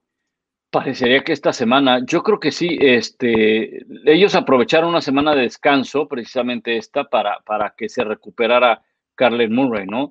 Eh, hoy es martes, el día de mañana es cuando se da el primer reporte de lesionados. Obviamente van a aparecer con ese reporte de lesionados, pero habrá que ver qué tanto practican. Y ahí conforme vas viendo qué tanta práctica tienen, te das dando cuenta si eh, los van a poner a jugar o no. Si de plano no entrenan en toda la semana, entonces hay altas probabilidades de que no juegue, pero eso se sabrá hasta mañana apenas, ¿no? Pero a mí me parece que el manejo que ha hecho eh, Cliff Clinsbury de la lesión de Murray y de Andre Hopkins ha sido brutal. Llevan un mes, un mes, mi querido Pablo, de descanso, literal, porque fueron tres semanas con, de titular con Colt McCoy, más la semana de descanso. Y, de todas formas se fueron 2-1 y siguen siendo el mejor equipo de la conferencia nacional. O sea, pocas cosas hay que, pues, se le pueden aplaudir. Eso y su exquisito gusto para departamentos. Exactamente, sí, sí, sí, sí, les, sí le tiene buen gusto, ¿verdad? Manches, yo necesito un amigo como Cliff Clinsbury en mi vida, pero bueno. Eh, ¿En quién? Últimas tres, Pablo, y nos vamos. Sí, no te preocupes, venga. ¿En quién confías más hoy por hoy? ¿Mike Bravel, Sean McVay o Kyle Shanahan? Esa es una buena. ¿Quién la puso? León García, muy buena, León. Eh, yo soy más de la idea de Shanahan y de Bravel. Pero Mac, o sea, McVay se me hace. A mí lo que te voy a decir que no, que no, lo que no me gustó de Sean McVay, no ahora, sino en su etapa, en su etapa con, con Jared Goff, y creo que eso le perjudicó mucho a Jared Goff, que prácticamente le tenía que decir a Jared Goff cómo abrocharse las agujetas. Incluso, incluso eh, eh, por un momento, más allá de demostrarnos y decir, miren la coordinación que tienen, de que el coach en estos, eh, ustedes, ustedes sabrán que la comunicación del coach con el coreback se corta cuando faltan 15 minutos para sacar la jugada, ¿no? O sea, el coreback recibe las señales aquí en su casco, las escucha, ¿verdad? Y muchas de las jugadas de los Rams era no hacer una reunión, sino estar en la línea de golpeo y aprovechaban esos segundos, ¿verdad? Para mandarle la jugada o, qué sé yo. Entonces, en un principio sí fue un poquito el tema de que, ah, ok, mira, ¿cómo lo hacen? Entonces, al final acabó exhibiendo a Jared Goff de que no podía hacerlo solo, no podía hacerlo solo. Entonces, eh, creo que eh, me gusta a mí mucho la manera de entrenar y de, jugar de, de, Shanahan, probablemente porque vi al, vi al padre como coordinador ofensivo, como coach de, los, de, los, de los Broncos, y ves en Kyle Shanahan una derivación de lo que hizo su papá como coordinador ofensivo. Sí, mira, yo tengo que ir con Bravel por el punto de, de todos estos cuates, el que, es el que ha hecho más con menos. Y me parece que el trabajo, sobre todo cuando empieza a caer Derrick Henry, es muy bueno. Sí. ¿Cuál es mi único pero con Kyle Shanahan? Uno es necio. Qué, bueno. A ver, yo qué le puedo decir a alguien que sea necio, ¿no? La segunda, sus manejos de partido al final, ¿no? Eh, no quiere sacar el Shanahan en un último cuarto de un Super Bowl, algunos dirán, pero el orden es Bravel, Shanahan, McVay. Para mí, sobre todo McVay, creo que no tiene nada de, de ¿cómo te puedo decir? Como de, de, respuesta cuando las cosas salen mal. O sea, la estadística de que va a cuarenta y tantos cero al medio tiempo cuando va ganando se ve muy bonita. El problema es que cuando va perdiendo tiene récord perdedor. No, no suele ser alguien que remonte este tipo de desventajas, ¿no? Te lo maneja muy bien el partido cuando va ganando, pero cuando no todo sale bien es cuando empieza a entrar en pánico y eso es a mí lo que me preocupa. Sí, sí, la verdad es que los tres son buenos, muy buenos entrenadores, muy buenos entrenadores. De, de Braver me gusta mucho que toma varias decisiones, eh, eh, varias decisiones de donde jugó, o sea, muy al estilo Bill Belichick, ¿no? Aunque recuerden, ¿eh? él nunca formó parte de un staff de coacheo de Bill Belichick. Él fue jugador de Bill Belichick, pero jamás estuvo en un staff de coacheo de Bill Belichick. Sí, aunque técnicamente dentro del árbol de Belichick, en vez de ser su hijo, sería su nieto, porque estuvo como del staff de Bill O'Brien, ¿no? Entonces, Bill O'Brien sí fue asistente de Belichick y cuando estuvo en Houston, pues ya se lo llevó y ya lo agarraron los Titans, ¿no? Sí, de acuerdo. Técnicamente es como, eh, digamos que de segunda generación, ¿no? Como primo lejano. no, y además Bill Belichick ya tiene edad para ser abuelo, ¿no? O bisabuelo, ¿no? En una de esas, ¿no? Ya ves que ahí, pues si Brett Favre es abuelo, ¿no? en, una de esas. Mi querido Pablo Viruega, ha sido un verdadero placer, como siempre, tenerte aquí para platicar de NFL, de la vida y de todo esto antes de que te vayas, porque yo me voy a quedar aquí un ratito, dejarles Power Rankings y hacer los premios de la semana. Diles dónde se pueden encontrar. Sí, sí, sí. Hoy, hoy, es día de picar piedra, mi Pablo. Muy bien, muy bien. No, pues ya lo saben, en arroba Pablo Viruega, ahí estamos en eh, Facebook, en Instagram, en Twitter, el canal también de, YouTube es eh, arroba Pablo Viruega y en el canal de YouTube, pues eh, la verdad lo, que tenemos es el, el viernes, el programa con el Tapa Nava de Horolop, que lo pueden ver o lo pueden escuchar también en, Spotify, en iTunes, en Google Podcast. Descargamos el audio y, lo ponemos ahí como, como podcast, ¿no? Eh, el canal, a veces trato de poner algunos videos. La verdad es que, pues con la temporada que es pesada, los días que, tengo de descanso es trato de, descansar. Y si me pongo a hacer esos videos que mucha gente me los ha pedido, sobre todo los de análisis y esto y lo otro, pues entonces ya se va el día de descanso. Y hay, hay otras ocupaciones en casa también. Ya hay muchas hojas, entonces hay que barrerlas, ya viene la nieve, hay que palear, hay que palear nieve, entonces... El perrito, la perrita que también... El perrito, esa historia de primer mundo no es cierto, ¿eh? Pero bueno. Exactamente, pero mi querido Pablo, en serio, muchísimas, muchísimas gracias. Esperemos, eh, parece ser que nos vamos a ver en Los Ángeles, algunos dirán ahí. Eh, todo parece indicar, no lo sé, pero y parece que vas en Pere, así que ah, prepara el hígado. No me digas. Así que prepara el hígado. No, no, a mí, yo, no, a mí, a mí qué me dices, más bien háblale a la policía de Los Ángeles que se prepare, ¿no? Que se preparen, porque no, no, no, todo puro Uber Party, alguno dirá. Puro Uber Party. Este, sí, Pablo, fíjate que ahí, estaremos, ahí, nos vemos en, Los Ángeles, ya, ya, nos, ya nos confirmaron. ¿Eh? Exactamente. Síguela rompiendo, ¿no? Te mando un fuerte abrazo, salúdame a mi tapa cuando andes por allá y pues bueno, gracias por todo, gracias y eh, de hecho a la gente que está en YouTube, también gracias por todo porque nada más nos quedamos en, ¿cómo se llama? En Twitch para seguir con este show. ¿Vale, mi Pablito? Vale, un abrazo Ulises, gracias a todos y gracias a todos los que se conectaron y, nos mandaron preguntas y demás. Y un abrazo, gracias Ulises. Venga, mi Pablo, muchísimas gracias. Cuídate. Igual, bye. Bye. Ese fue el gran Pablo Viruega, ¿no? Ya terminamos la transmisión en YouTube, ¿no? Nos quedamos para los que están en Twitch nos quedamos eh, para los que se quedan como podcast y vamos a una pequeña pausa y vamos a regresar con Power Rankings y con Arada Awards, muchachos. Entonces, eh, les agradezco enormemente que estén en este canal, que activen sus notificaciones, que se suscriban, que compartan con quien más confianza lo tengan. Voy a una pausa y regreso completamente para hablar de más de la NFL y de la vida. Chao, muchachos. Venga. ¿Necesitas más de Ulises Arada en tu vida? ¿En serio? Bueno.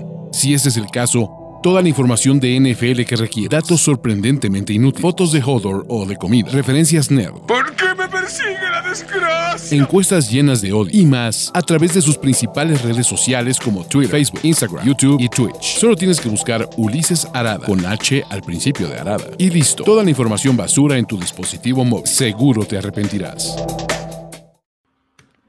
Amigos, después de esta bonita pausa que hemos tenido en este show de la NFL y demás, regresamos eh, a este su bonito programa para platicar de Power Rankings, de los Power Rankings de la temporada NFL 2021 rumbo a la semana 13. Y quiero decirles dos cosas. Uno, estos Super Power Rankings están presentados por nuestros amigos de NFL Game Pass la mejor forma de ver la NFL en vivo por internet. Y quiero compartirles algo. ¿Por qué? Porque si aún no se animan, no se animan a, este, pues, a platicar y a tomar Game Pass, está con un maravilloso 70% de descuento. Entonces, aprovechen todo el año Game Pass por solo la, básicamente menos de la tercera parte de su costo original lo cual rifa bastante toda la temporada regular, todos los playoffs, Super Bowl, agencia libre, draft, etcétera, etcétera, etcétera. Vamos a quitar su bonito comercial de NFL Game Pass y vamos a hablar, ahora sí, de los poderosísimos Power Rankings para esta semana. Como saben, tenemos nuestros bonitos, ¿no? Eh, categorías que son pensando en el draft 2022, quienes van a terminar con marca perdedoras, luchones, equipos de playoffs y contendientes al Super Bowl. Y creo que después de 12 semanas podemos decir que tenemos, tenemos un panorama bastante, bastante, bastante interesante. Entonces, vamos a arrancar. Mientras eso, que me preguntan, ¿habrá premios para el segundo tercio de la temporada? Absolutamente sí. Entonces, vamos a, platicar de esto, ¿no? Y vamos a arrancar con los equipos cutres. Y Detroit no lo logró, no pudo salir del fondo de los Power Rankings. Y a menos de que se agarren una racha bien chingona al final de la temporada, me parece que los Detroit Lions van a terminar como el peor equipo de la NFL. Y la verdad es que, pues bueno, es difícil justificar eh, o difícil decir es que no son tan malos. Güey, son malos, están mal entrenados y pues hay una razón porque es el equipo que no ha ganado. Eh, probablemente ganen un juego, no lo sé. Yo no confío absolutamente nada en Dan Campbell. Y pues bueno, los Detroit Lions siguen al fondo en el lugar, en la posición 32 Posición 31, otro equipo que está en el fondo, que son los Jacksonville Jaguars. Me parece que Jacksonville eh, ah, es un equipo eh, sin alma, sin identidad, y nos ha mostrado muy poco. Y esto va tanto como el equipo, como con Trevor Lawrence, para lo que se esperaba. Mis expectativas eran muy bajas, muy, muy bajas pero necesito ver por lo menos un crecimiento, necesito ver una evolución de este equipo de, los Jaguars.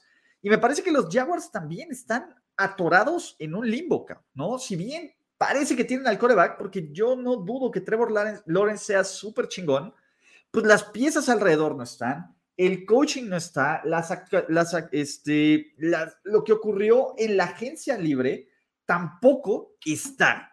Entonces, güey, siento que este equipo también está destinado a años de mediocridad hasta que decidan hacer un cambio de head coach. Bajando una posición, un equipo que de nuevo, de ellos no esperábamos mucho, porque esa es la verdad, los Houston Texans eh, son en cuanto a roster el peor roster de la NFL, pero por lo menos están metiendo las manos. Por lo menos es un equipo que puede ser medianamente competitivo, que puede mostrarnos que, hay cierto nivel de, amor propio. Me parece que eh, por momentos hemos visto cosas muy padres de los Texans, con David Mills en la primera mitad contra los Patriots, el juego que le ganan a los Titans con esa defensiva, el juego contra los, contra los Jaguars. Evidentemente, eh, esto, pues simplemente, eh, pues bueno, esto se tiene que arreglar, pues viendo cómo venden a Deshaun Watson y con una reconstrucción a fondo, ¿no? Por lo menos nos están demostrando, e, ellos tendrían toda la, y entre comillas, justificación para ser el peor equipo de la NFL y no lo son, lo cual a mí me parece eh, pues mucho amor propio, muchachos, y, y yo se los aplaudo a los Texans, aunque no tengan talento subiendo una posición, pues porque también le ganaron a los Texans, no mames, los Jets, ¿no? Eh, los Jets poco a poco dando pasitos, ¿no? Eh, ah, la defensa, hay lesiones en este equipo, sí. Hay piezas interesantes como Laia Moore que me, encanta. Eh, creo que la línea defensiva tiene jugadores importantes y han perdido jugadores clave, sí. Creo que poco a poco se le ve por lo menos forma a estos Jets. ¿Se van a tardar en llegar? Absolutamente, ¿no? Estos Jets no, creo que no deberían de estar para competir a corto y mediano plazo. Esto no quiere decir que estos Jets no vayan por la dirección correcta. Bueno, Zach Wilson, eh, pues bueno, tiene esta clase de intercepciones que pues, te dicen, güey, ¿qué estás pensando?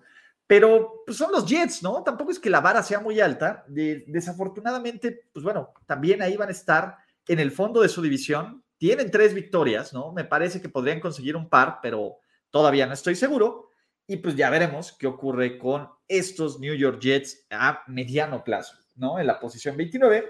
Posición 28. Ma, qué cosa y qué cagástrofe estamos viendo de los Seattle Seahawks. Jamás pensé que iba a poner a Seattle entre los cinco peores equipos de la NFL y aquí están.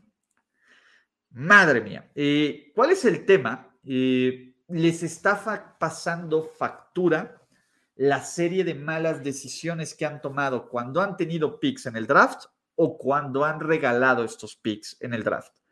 Básicamente este equipo se mantuvo a flote en parte por una defensiva que fue muy buena, y que dejó momentitos para grandeza el año pasado, y con un Russell Wilson que la neta es que sí estaba como el Atlas ahí cargando al mundo, el cabrón, ¿no? ¿Qué pasa? Pues Russell Wilson evidentemente no está bien. Y creo que esa es una de las, la principal razón de que Seattle está aquí, es que Russell Wilson no está bien. Y eso no va a cambiar en esta temporada. Pueden cerrar medianamente decente, ¿no? Russell Wilson no está bien. La defensiva es terrible, terrible, terrible, terriblemente mala. Es una muy mala defensiva y parece todavía que, pues bueno, vean a los Jets. Los Jets pueden terminar con dos picks dentro del top 10 draft NFL 2021, lo cual podría ser una verdadera locura, una verdadera locura. Me parece que, eh, que pues básicamente va a tratar de... Eh, de arruinarle lo que puede y de meterle la pata a quien pueda a los rivales divisionales, ¿no? Eh, la línea ofensiva no funciona, eh, le falta balance. Algunos dirán que Pete Carroll podría estar en el hot seat. Yo no creo que Pete Carroll eh, esté en el hot seat. Es una muy mala temporada, donde aparte todo salió muy mal. Dudo que por un mal año de Pete Carroll deberíamos de juzgar lo que ha sido una década llena de éxitos de Pete Carroll y Russell Wilson. La clave es eso. ¿Va a haber un Pete Carroll y un Russell Wilson para la siguiente temporada?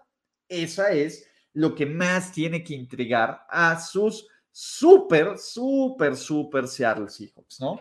Número 27, subiendo solo una posición. ¿Por qué? Porque soy bien hater, pero me parece que los New York Giants y los New York Giants sacaron, se robaron un triunfo vital vital en, eh, en contra de Filadelfia.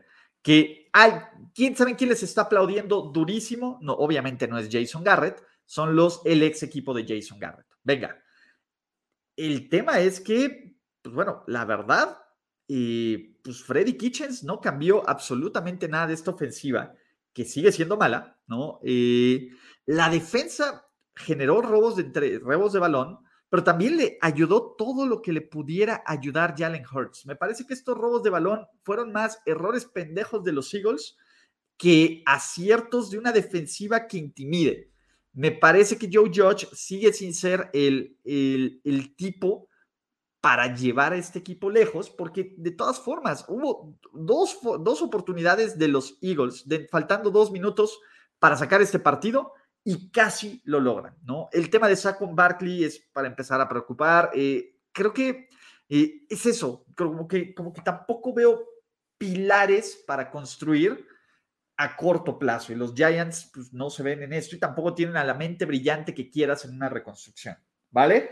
Eh, número 26, subiendo también una posición porque no mamen, le ganaron a los Jaguars y sigue siendo, a pesar de sus cinco victorias, yo creo que es un mal equipo de la NFL que tienen a un jugador bien chingón como Corda Goat Patterson, ¿no? Cordarrell Patterson me parece que es un tipo, eh, un game changer, Increíblemente, yo jamás pensé decirles que Cordarrell Patterson debería ser eh, pensado un jugador pro bowler en la posición de offensive weapon, pero aquí estamos, regresa Cordarrell y los Falcons ganan. No es coincidencia, y los Falcons, por alguna extraña razón, están en el panorama de playoffs, lo cual a mí me parece, eh, ¿qué les puedo decir, muchachos? Eh, sorprendentemente brutal, ¿no?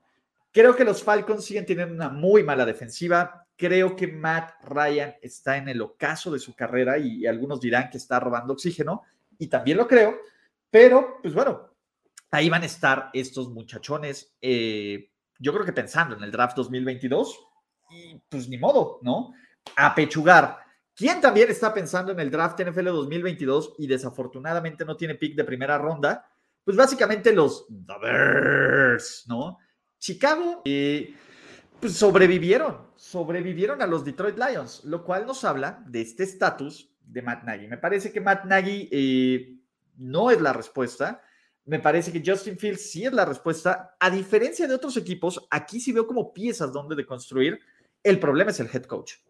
Y esa es la bronca. Chicago eh, pudo haber sobrevivido a su temporada y tiene dos victorias gracias a que juega contra los Detroit Lions, pero ah, es una pena, ¿no? Es una pena que Matt Nagy haya destrozado el primer año de Justin Fields, porque se nota que es de a huevo. Matt Nagy no va a seguir aquí y, también, pues es, es para aplaudirse, porque Chicago tiene que haber cambios, pero pues, sí, es otro de estos equipos que ya no me interesa saber mucho de esta temporada, como desafortunadamente no me interesa mucho saber nada de la temporada de los Carolina Panthers. Oh, madre mía. Cam Newton, pues bueno, volvió a ser el Cam Newton post eh, que le robó el alma a Von Miller, sí. Y Christian McCaffrey está fuera todo el año, ¿no? Eh, Dante Jackson, que me parece uno de los mejores cornerbacks eh, desconocidos de la liga, estará fuera un rato. Y la verdad es que después del papelón que dieron en línea ofensiva, en defensa y en equipos especiales contra los Dolphins, pues se ve difícil creer que Matt Rule está presentándonos un equipo competitivo, ¿no? Van 5-7, eh, pueden dar alguna sorpresa cada semana, pero también pueden perder contra cualquiera, contra cualquiera en este equipo de, de ¿cómo se llama? De, de Carolina, que mientras no resuelvan el desmadre que tienen de coreback, entre Sam Darnold, entre PJ Walker, entre Cam Newton y lo que todavía le han pagado a Teddy Bridgewater, pues no van a dar este salto para ser competitivos. Y, el tema es, también hay que pensar en un reemplazo a largo plazo de Christian McCaffrey. E, e, es una pena y odio, odio esta, esta, ¿qué les puedo decir? Esta narrativa de que hay jugadores frágiles, pero McCaffrey no se ha podido mantener sano. Eh, o a lo mejor ver cómo con moneda de cambio pueden sacar algo por él. ¿no? Creo que la temporada de Carolina, eh, pues ya están pensando en el draft 2022 y pues venga, vamos con los equipos de marca perdedora, porque tengo que poner a mi muchacho Sean Payton, ¿no? Y los New Orleans Saints. El experimento Trevor Simian no funcionó. Eh, tal vez podamos decir, bueno, es que los Saints no han tenido a Alvin Camara, no han tenido a la línea ofensiva, lo entiendo, ¿no? Timeson Hill ya va a empezar a jugar como el coreback, y lo pongo entre todas las comillas que se puedan poner, titular de este equipo, ¿no? Vamos a ver qué tanto el experimento Timeson Hill va a funcionar o vamos a verlo después de algunos años cagándonos de la risa porque pues Sean Payton no funciona, ¿no? ¿Qué cosa sigue? ¿No? Creo que los Saints eh, tienen piezas, realmente creo que tienen piezas, tienen lesiones como todos los equipos. Me parece que los playoffs eh, están a su alcance solo por la mediocridad que existe en la conferencia nacional por este último boleto de wildcard. Sin embargo, yo no metería las manos al fuego eh, hasta que no vea si Timeson Hill es una opción viable como coreback, que no lo es Trevor Simian, pero pues bueno, Timeson Hill también en dosis limitadas ha tenido sus altas y sus bajas. A mí no me encanta esta idea, pero pues bueno, los Saints en la posición 23 bajando dos posiciones. Y en la posición 22 también con marca perdedora, bajando cuatro posiciones. Agiten esas toallas, muchachos, sus Pittsburgh Steelers. ¿Por qué? Y ya voy a empezar de hater, ¿no? Uno, en serio, vean esa línea ofensiva. Eh, la línea ofensiva de, los Steelers es terrible, terrible, terrible, terrible, ¿no? Y pues cuando tienes una línea ofensiva así de mala, pues Nayito no, pues no puede brillar. Y el play calling ha sido malo. Y tu coreback, pues la verdad es que Big Ben eh, volvió a la realidad. Este es el verdadero Big Ben, no el Big Ben con suerte de las últimas semanas que le habían soltado las intercepciones. Y ese es el punto. Y la defensiva es buena, es una buena defensiva, pero también me he cansado de decirlos, cuando dependes de los turnovers, los turnovers y las entregas de balón se terminan. Y como Pittsburgh no está consiguiendo las entregas de balón esta temporada, pues evidentemente, pues bueno, no están dándole oportunidades extra, oportunidades de touchdown o de puntos sencillos a este, a este equipo, ¿no? Y creo que Pittsburgh necesita, necesita eh, reconstruirse acá, ¿no? Necesita ver quién va a ser el coreback, necesita invertir en línea ofensiva, necesita invertir en una rotación de la defensiva secundaria que también es un problema. Y el final del calendario es brutal. Ojo, pueden competir en su división, por supuesto. No, no creo que este equipo se lo, se lo madren como se lo madrearon los Bengals. Que ojo, debe ser, haber sido un putazo de realidad terrible para los fans. Pero me parece que este 41-10 van a ser no van a ser tan frecuentes en esta última semana, a pesar de que creo que son el peor equipo de su división y de que los playoffs están ahí porque Dios es grande, pero no va, no va a ocurrir, muchachos.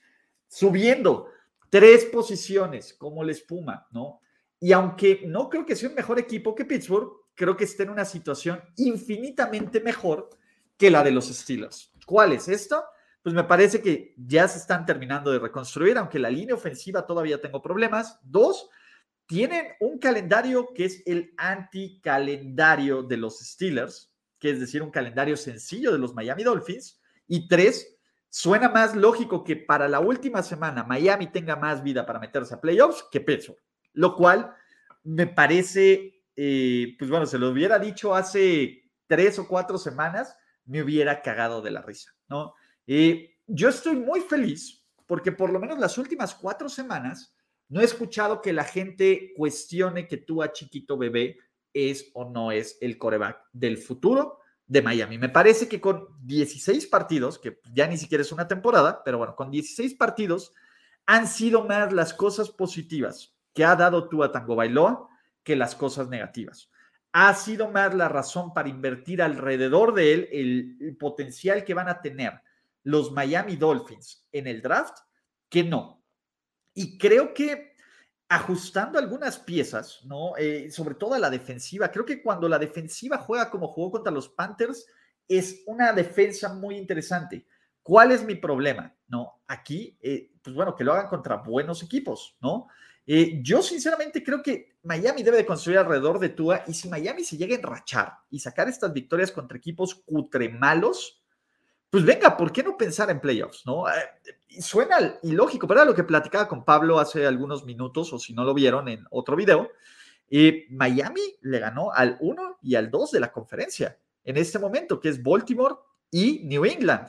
Entonces, yo no quiero decir, yo no quiero decir que, que, este, que Miami va a ser un equipazo, no, pero pues tiene su posibilidad de meterse incluso hasta ser un equipo luchón, muchachos. En la posición 21, en la posición 20, una de las decepciones de esta semana, volé Les Agles, volé.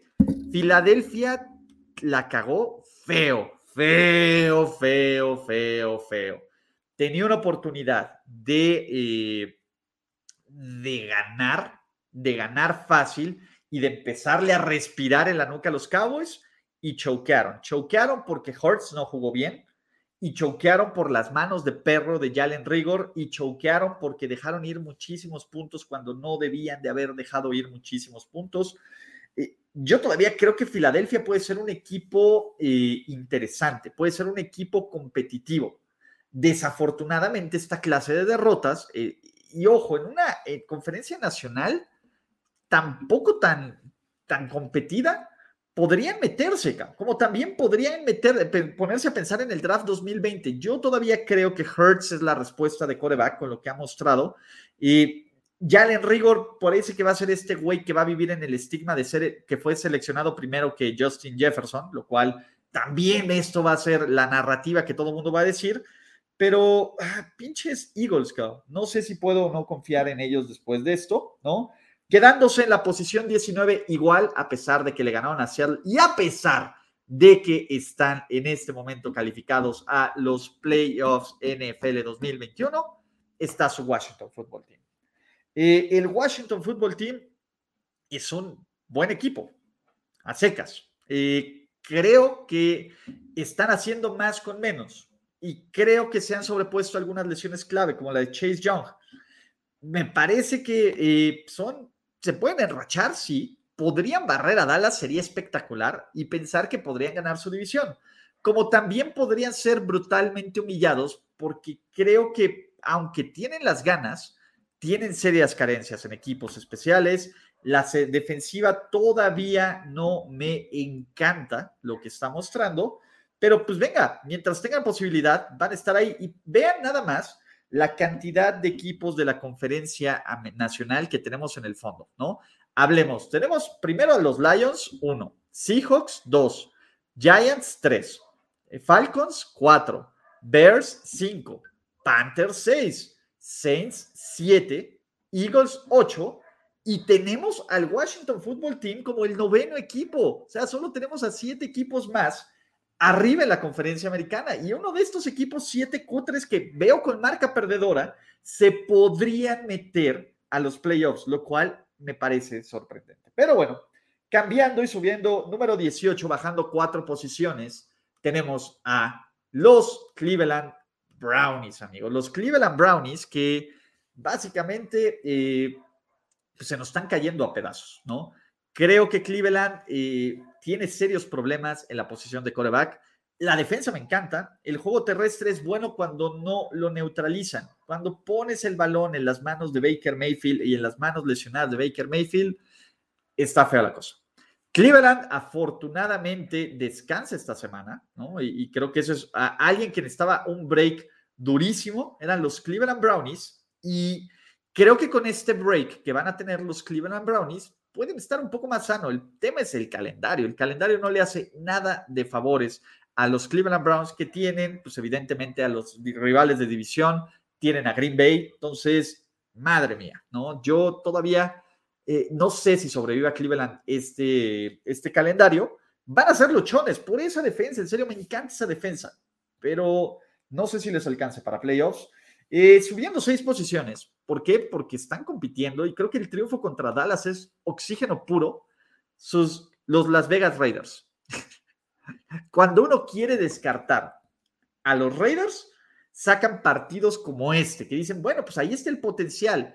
y, creo que los Raiders eh, pues van a estar compitiendo, ¿no? En una de esas, pues deberían de ganarle al Washington Football Team y si se dan los resultados, podría haber una combinación ahí de factores que hasta los podrían poner de líderes de división si pierden los Chargers, si ganan los Broncos y si ganan ellos, los Raiders podrían estar como líderes de la división, lo cual me parece, me parece que es una de las cosas más sorprendentes.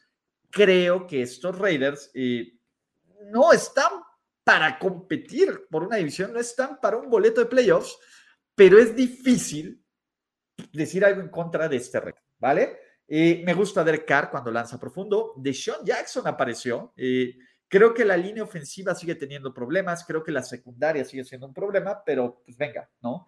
¿Qué les puedo decir? Y otro equipo que subió seis posiciones después de otra victoria dominante y sorprendente son los Broncos, ¿no? Los Broncos son desmadre. Y cuando uno cree que van a ganar, pierden, ¿no? Y cuando uno tiene esperanza en que Denver haga cosas interesantes, choquean. Cuando uno piensa que van a perder y los van a humillar y los van a destrozar, sacan unos triunfos importantísimos, ¿no? Y Denver eh, tiene defensa. Denver tiene defensa, tiene ataque terrestre, y no tiene coreback con el respeto de Teddy B. Eh, pues bueno, ahí está Teddy B manejando las cosas, pero Teddy B se ve brutalmente bien cuando lo comparas con el coreback suplente, que es Drew Locke, que es una, que es una, y ¿cómo puedo decirles? Una catástrofe ocurrir, Drew ¿no? ¿Podrá Big Fangio, ¿no? Medianamente hacer un esquema contra los Chiefs? No me sorprendería. Es que el tema es aquí, no me sorprendería que los Broncos le dieran partido a los Chiefs, como no me sorprendería que los Broncos les metan 40 puntos. Ese es el tema, ¿no? No sé qué esperar con Denver, no sé cómo medir a los Broncos o cómo evaluarlos, y mientras no sepa cómo hacerlos, no puedo dejarlo más allá de un equipo luchón. Bajando eh, cuatro posiciones, ¿no? Otro equipo que sinceramente pues, no sé qué creer de ellos, los Chargers, carajo, ¿no? De nuevo, e, estoy muy decepcionado de, las derrotas de los Chargers. Me parece que eh, estos Chargers, y, ojo, podrían decirme, eh, ¿cómo, ¿por qué los pones arriba de los Broncos? Se acaban de perder. Creo que la diferencia es que ellos tienen el coreback, independientemente de que no haya jugado bien, independientemente de que la defensiva sea una mugre, independientemente de que sea un equipo que se dispara en los pies con castigos y que deja ir puntos de la forma más pendeja, creo que el talento está ahí. Brandon Staley tal vez no sea el genio que nos, que nos, eh, que nos vendieron, pero tampoco, no sé, pinches Chargers. E, es que de nuevo, todo este argumento de Chargers, Raiders, Broncos, podríamos reciclarlos. Y ahí están. Y lo más increíble es que están a un miserable juego de los Chiefs por el liderato de la división, lo cual eh, no me parece increíble pero ve a los Chiefs en otra categoría completamente diferente. ¿Qué es lo, qué es lo, qué es lo más sorprendente? Pero bueno, ¿no? Eh, pues los Chargers están en esta posición número 15 como luchones. En la 14, bajando una posición, porque me parece que tampoco es el fin del mundo que haya perdido Minnesota, están los Vikings. Y creo que Minnesota es un buen equipo. Los, los Minnesota Vikings son un buen equipo que tiene unos mental farts terribles terribles, muchachos, ¿no? Eh, el, pedo de Cousins, que no sabe dónde alinearse, va. Eh, la defensiva no me encanta, pero confío más en Minnesota que en todos los otros nueve equipos que ya hablamos de la conferencia, de la conferencia nacional. Y creo que Minnesota, a pesar de la lesión de Dalvin Cook, tiene el talento y creo que Zimmer también tiene el coaching para hacer, eh, para hacer un, un playoff push, ¿no? y ojo, en una de esas, si llegan a jugar hipotéticamente contra Dallas, pues podrían sacar un juego contra Dallas. Así de sorprendentes son estos Vikings.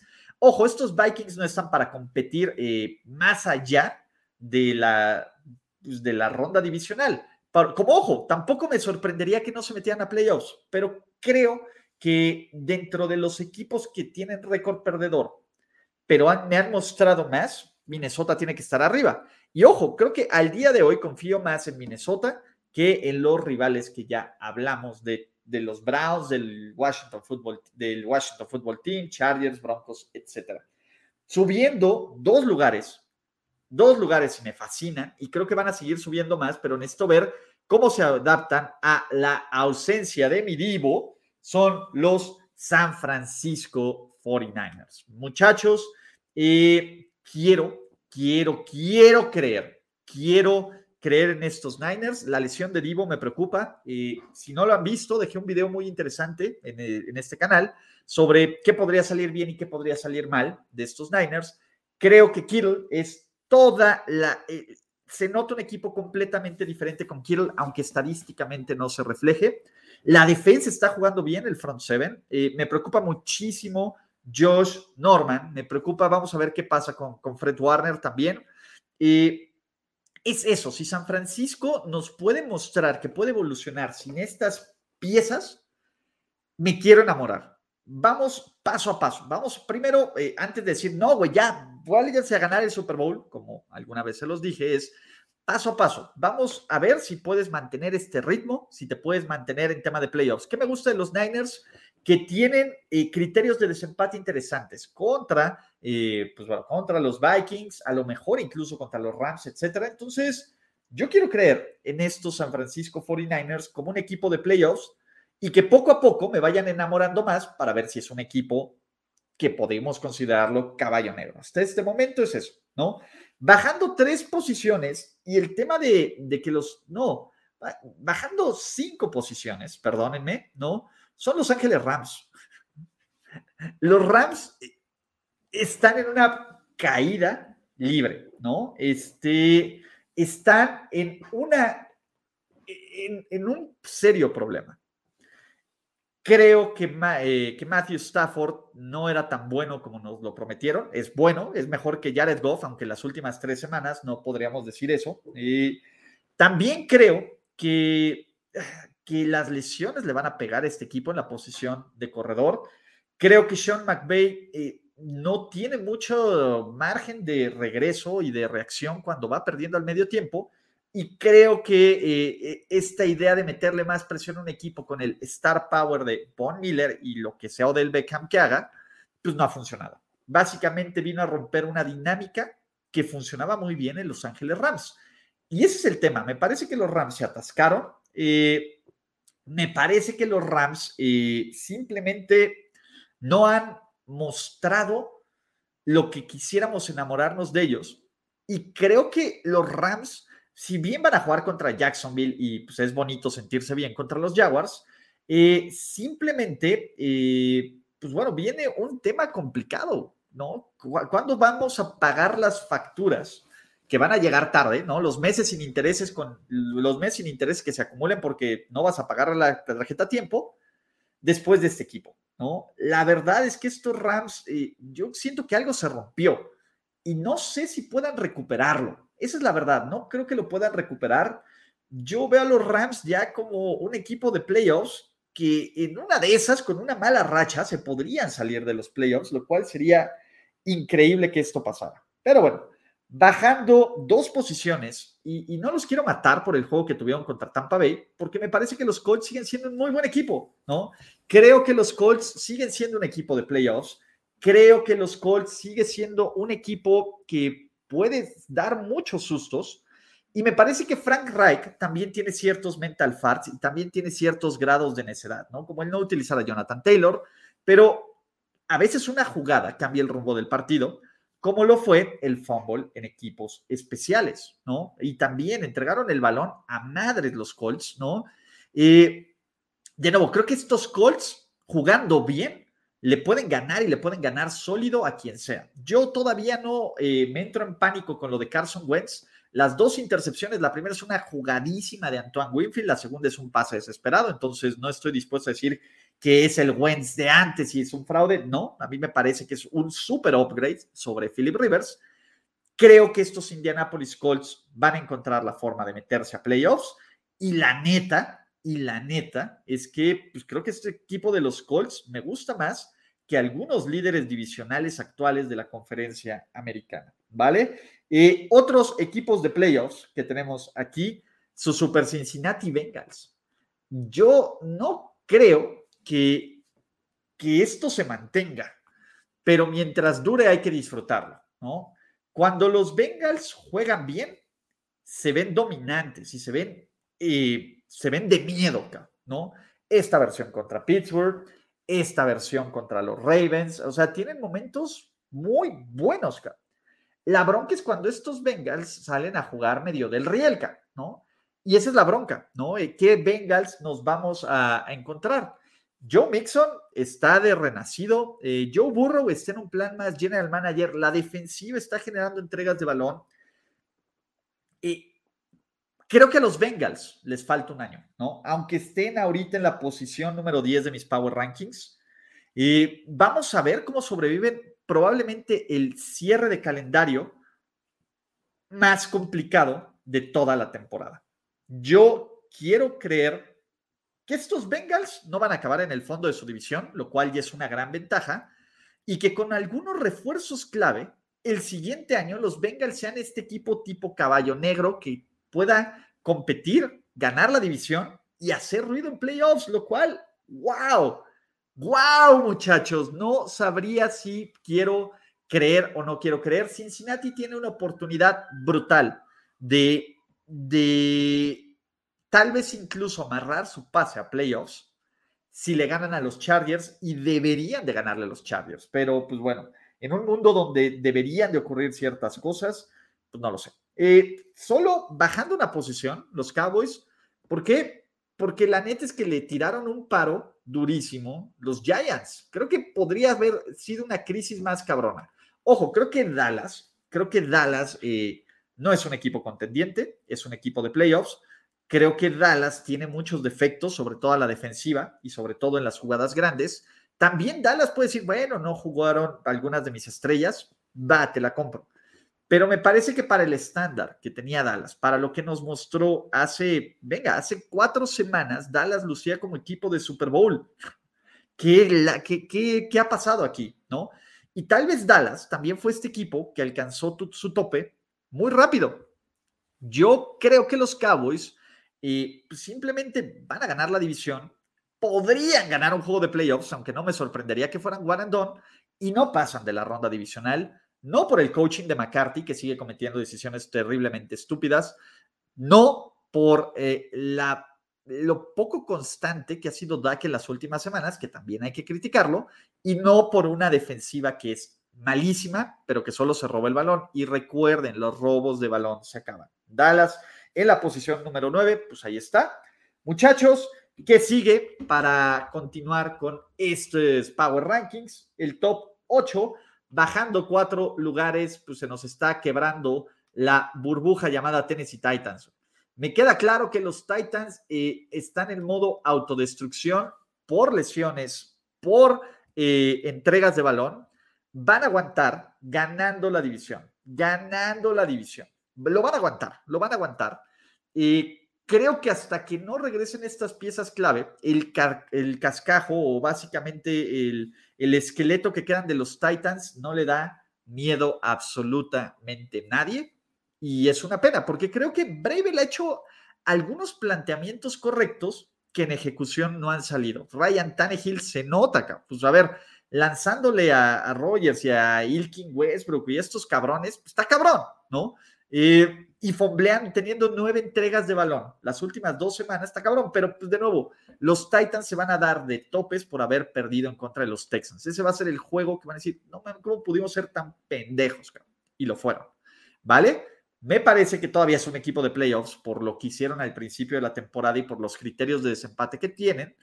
Pues bueno, ahorita los Titans en este preciso momento me dan un nulo miedo. A pesar de que, ojo, de que, ojo, ¿no? Eh, y como que hay varios equipos que ya le ganaron los Titans que están arriba. Pues creo que los Bills. Ah, tengo una relación terriblemente amor-odio con los Bills. Contra eh, los Bills. Los Bills tienen un roster muy interesante y me duele la lesión de Trey Davis White, me duele durísimo. Cuando los Bills ganan, ganan bien chingón, partiendo madres, rompiendo madres, el diferencial de puntos, la mayor cantidad, las victorias por un amplio margen son brutales. El problema es que contra otros equipos, cuando las cosas no funcionan como deberían de funcionar, estos Bills choquean. Yo todavía no estoy vendido en que Josh Allen sea eh, un coreback elite, ¿no? Que, pues, sinceramente, eh, pues podría serlo, pero no estoy vendido en esta idea de que Dios es, elite. Eh, la defensiva creo que sí es elite, independientemente de lo que ocurrió con Jonathan Taylor, y Stephon Diggs es un chingón, y, Knox también, ¿no? vamos a ver, los Bills están a prueba, ¿no? Y, y, la prueba de los Buffalo Bills son los siguientes tres partidos. New England, Tampa Bay, New England, ¿no? Básicamente es vencer demonios. Si se van 2-1, yo me como mis palabras de los Bills. Si se van 1-2 o 0-3, esto se puede poner bien feo para un equipo de Búfalo que sería uno de los mayores fracasos de esta temporada, que no ganara la división y que se pusieran en peligro de perder su boleto a playoffs. Venga, número 6, subiendo cuatro posiciones y callándome la boca constante y sonantemente, también como un equipo de playoffs, sus New England Patriots, muchachos, ¿no? ¿Qué más quieren hacer los Patriots jugando con una defensiva dominante, jugando con eh, un coreback preciso? Creo que los, este es el mejor nivel de los Pats. Y la verdad es que esta es la mejor versión que nos pueden mostrar los Patriots en 2021. Ese es el punto. Esto es todo lo que Bill Belichick planeó, ejecutó, hizo no una defensa oportunista, una defensa asfixiante, un equipo que eh, humilla al rival, un equipo que es preciso en zona roja, que tiene buen situational fútbol, que los equipos especiales están brillando, que McCorkle no está cometiendo errores. Este es el mundo perfecto de los Pats. ¿Cuántas veces, cuántas veces va a ocurrir este mundo perfecto? Por ejemplo, aquí hay en los comentarios alguien que dice que los Pats encontraron a su Brady en las próximas décadas. No mamen, no mamen, no, por 12 partidos no pinches mamen. Pero eh, creo que estos pads están alcanzando este nivel.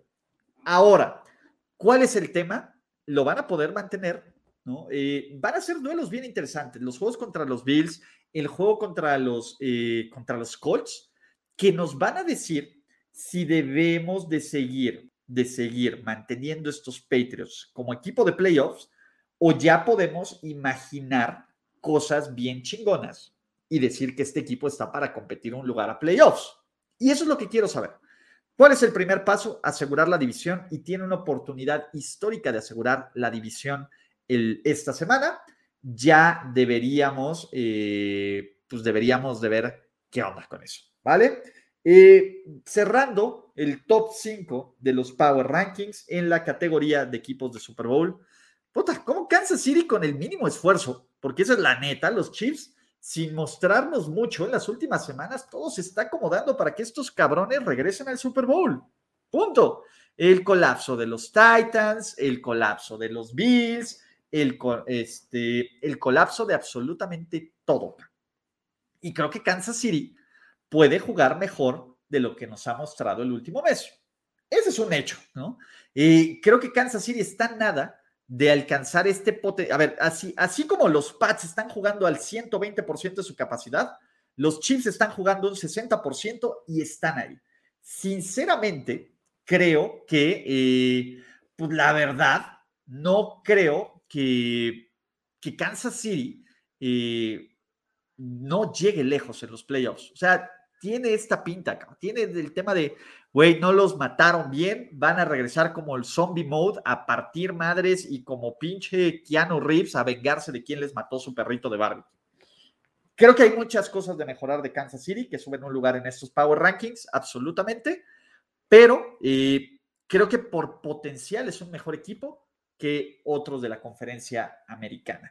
Y ojo, creo que otro equipo que también ha estado jugando del riel, del riel las últimas semanas y ha estado ganando, son los Baltimore Ravens. Sinceramente, a ver, que Baltimore esté como el equipo que tiene que va a recibir todos los juegos en playoffs en casa, a pesar de un partido sin Lamar Jackson y otro partido de cuatro intercepciones de Lamar Jackson, no debería de estar en esta conversación. Y entiendo que todos ustedes tengan eh, sus dudas. Porque, a ver, Baltimore da todo menos confianza. Pero estamos de acuerdo que Baltimore es un equipo con talento, con coaching y con potencial que ha estado jugando del real.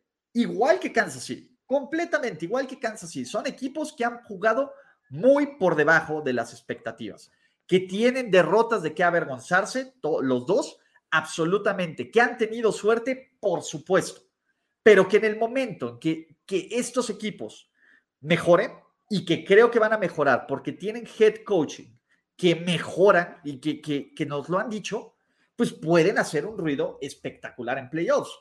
Y ese es el caso de los Ravens, ¿no? Creo que Baltimore, eh, ah, no me encanta la línea ofensiva, pero ahí van. No me encanta la defensiva, pero hicieron un trabajo brutal contra uno de los mejores ataques terrestres de la liga. Y jugando del riel Lamar Jackson todavía te puede sacar unos pases que dices, no pinches, mames, Venga, ¿no? Yo creo que hasta que Baltimore, y, ojo, podrían perder contra los Steelers y no me sorprendería, como podrían madrear a los Steelers. Si Baltimore le encuentra la forma de mantenerse en este top 1, top 2 de la conferencia, abusados con ellos. Pero, venga, muchachos, ¿no? Los últimos tres equipos de los Power Rankings no cambian de la semana pasada, ¿no? Todos ganaron. Green Bay, una gran victoria en contra de los Rams. De nuevo, Green Bay, no tenemos dudas. Eh, las dudas de Green Bay van a empezar en playoffs. No les puedo dar más análisis que eso. Me gusta la defensiva, me gusta eh, lo que está haciendo Matt LaFleur, es un pinche ganador nato. Pero, pues venga, bien en temporada. No necesitas convencerme en temporada regular. Ya estoy convencido de que eres un equipo chingón en temporada regular. Demuéstrame que eres un equipo chingón en playoffs. Venga. ¿Vale? Tampa Bay, pues de nuevo, eh, a lo mejor tuvieron suerte, a lo mejor las entregas de balón, lo que sea. La cantidad de armas que tiene Tampa Bay es para asustar a cualquiera. Y Tampa Bay es otro equipo que sigue ganando sin estar jugando al máximo de su potencial. Y ese es el punto, ¿no?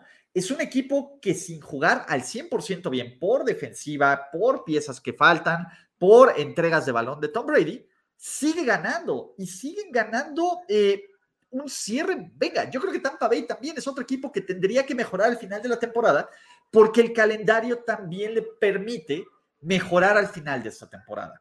Y para cerrar, los Arizona Cardinals, que sinceramente no hemos visto a los verdaderos Arizona Cardinals en el último mes y están como el mejor, con el equipo del mejor récord de la NFL. Quiero creer que, eh, pues bueno, estos Arizona Cardinals van a eh, mejorar una vez que regrese Kyler Murray y DeAndre Hopkins. Y creo que Arizona es en este momento el mejor equipo de la NFL. Pero vamos a ver. Muchachos, estos son mis NFL Power Rankings presentados por NFL Game Pass, que recuerden que tiene un 70% de descuento brutal. Muchachos, eh, pues muchas gracias por ver estos Power Rankings. Suscríbanse y activen notificaciones para los que estamos en este canal. No se vayan porque rápidamente en un santiamén nos vamos a echar los Arada Awards de esta semana, porque sí va a haber Arada Awards. Así que una pequeña pausa y regreso con ustedes, muchachos. Venga. ¿Necesitas más de Ulises Arada en tu vida? ¿En serio? Bueno, si ese es el caso, Toda la información de NFL que requiere, datos sorprendentemente inútiles, fotos de Hodor o de comida, referencias nerd. ¿Por qué me persigue la desgracia? Encuestas llenas de odio y más a través de sus principales redes sociales como Twitter, Facebook, Instagram, YouTube y Twitch. Solo tienes que buscar Ulises Arada con H al principio de Arada. Y listo, toda la información basura en tu dispositivo móvil. Seguro te arrepentirás. Amigos, regresamos a esta parte final del el stream o para los que apenas llegan on demand, los Arada Awards con lo mejor de la semana 12 de la NFL. Y amiguitos, es momento, es momento de ver cuáles son los Arada Awards con lo mejor y lo peor de esta semana. Como siempre, recuerden ustedes dejar quién debería haber ganado sus Arada Awards, qué otros premios podrían encontrar y suscríbanse a todos estos canales. Recuerden que pueden disfrutar este contenido en vivo por Twitch, on demand con YouTube, aunque también hay algunas secciones en vivo. Pueden suscribirse al podcast si aún no participan en nuestro estudio de fans de la NFL. Échenle un ojo, podemos regalar, podemos regalar, pueden ganarse un jersey de su equipo favorito y otros premios, lo cual también está súper chingón. Y Ojo, también amiguitos, ¿no? Eh, pues si ahí no comparten este canal y el crecimiento, háganlos. Hay un crecimiento bien, bien, bien chingón y la neta está súper padre. Entonces, eh, la neta es que vamos a empezar con los Arada Awards. ¿Y cuál es el primer Arada Award de la semana? El premio Derek Dallas Carr por logros destacados en el campo de las terceras oportunidades. Sí, Derek Dallas Carr volvió Pero ¿saben quién fue el equipo más chingón en terceras oportunidades? Y la respuesta lo sorprenderán. Serán los fucking Denver Broncos, muchachos. Los Broncos fueron brutalmente buenos. 8 de 11 en terceras oportunidades, incluyendo una mágica e increíble conversión de tercera oportunidad, donde hacen un sack a Drew Locke. Es un fumble, el balón sale hacia enfrente y los Broncos recuperan después de la línea del primer y diez. Pero bueno, pues cuando, cuando la traes con suerte y cuando ese tipo de cosas ocurren y cuando aparte dominas al, al rival como dominaron los Broncos y juegas con la frustración del mismo, evidentemente te tienes que ganar el premio de Eric Dallas Carr por logros destacados en el campo de las terceras oportunidades de la semana. Héroe anónimo de la ofensiva. Sí, aquí están en mis notas, muchachos. ¿Y quién es el héroe anónimo a la ofensiva de esta semana? Lo voy a decir de un dude que perdió, pero que me parece que dio un pinche juegazo. La señora Jack Doyle, Tyren de los Indianapolis Colts, seis recepciones, 81 yardas, un touchdown y aparte el güey bloquea como los deuxes, ¿no? Jack Doyle podrá no haberse llevado la W, pero la verdad es que, pues dices, ok, los Colts tienen dos tight ends interesantes, ¿no? Porque la gente le mama más Moali Cox, pues Jack Doyle se, me parece como un Jason Witten súper, súper, súper, súper, súper, súper versión pirata, pero pues me recuerda algunas cosas de Jason Witten. Muchachos, la muñequera de bronce al coreback mejor preparado de su generación. Y amigos, ¿quién más sino nuestro queridísimo y único chingón? Y lo voy a poner de cabeza porque es el santito de cabeza, Michael McCorkle Jones. Pues básicamente en una semana donde pues jugaron pocos corebacks de su generación porque solo jugó Wilson, que tuvo una jugada refail y Trevor Lawrence, que no hizo nada, pues McCorkle no la tenía difícil. Y McCorkle se aventó un juegazo, el cabrón. Preciso, profundo, como él sabe, ¿no? Básicamente 310 yardas entre 23 pases completos, dos touchdowns y un QB rating de 123.2, poniéndose en la delantera de ser el novato ofensivo del año, muchachos, increíblemente, ¿no? ¿Quién está robando oxígeno? De nuevo, en la sección robando oxígeno, podríamos irnos con la fácil y poner a los habituales, que es Benito, o que también podría ser eh, Matt Ryan, pero quiero salirme un poco del molde. ¿Saben quién sí estaba robando oxígeno gacho esta semana? ¿Saben quién?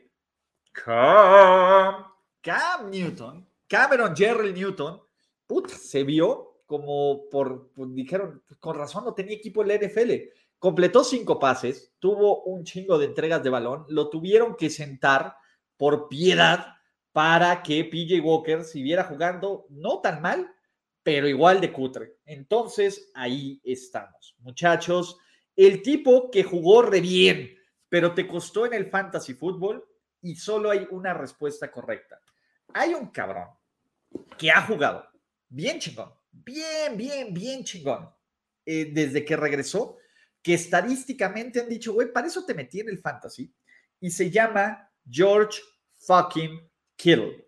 George Kittle dio un partidazo, partidazo en contra de los Minnesota Vikings. Fue dominante en una enorme cantidad de aspectos, incluyendo generado castigos a favor.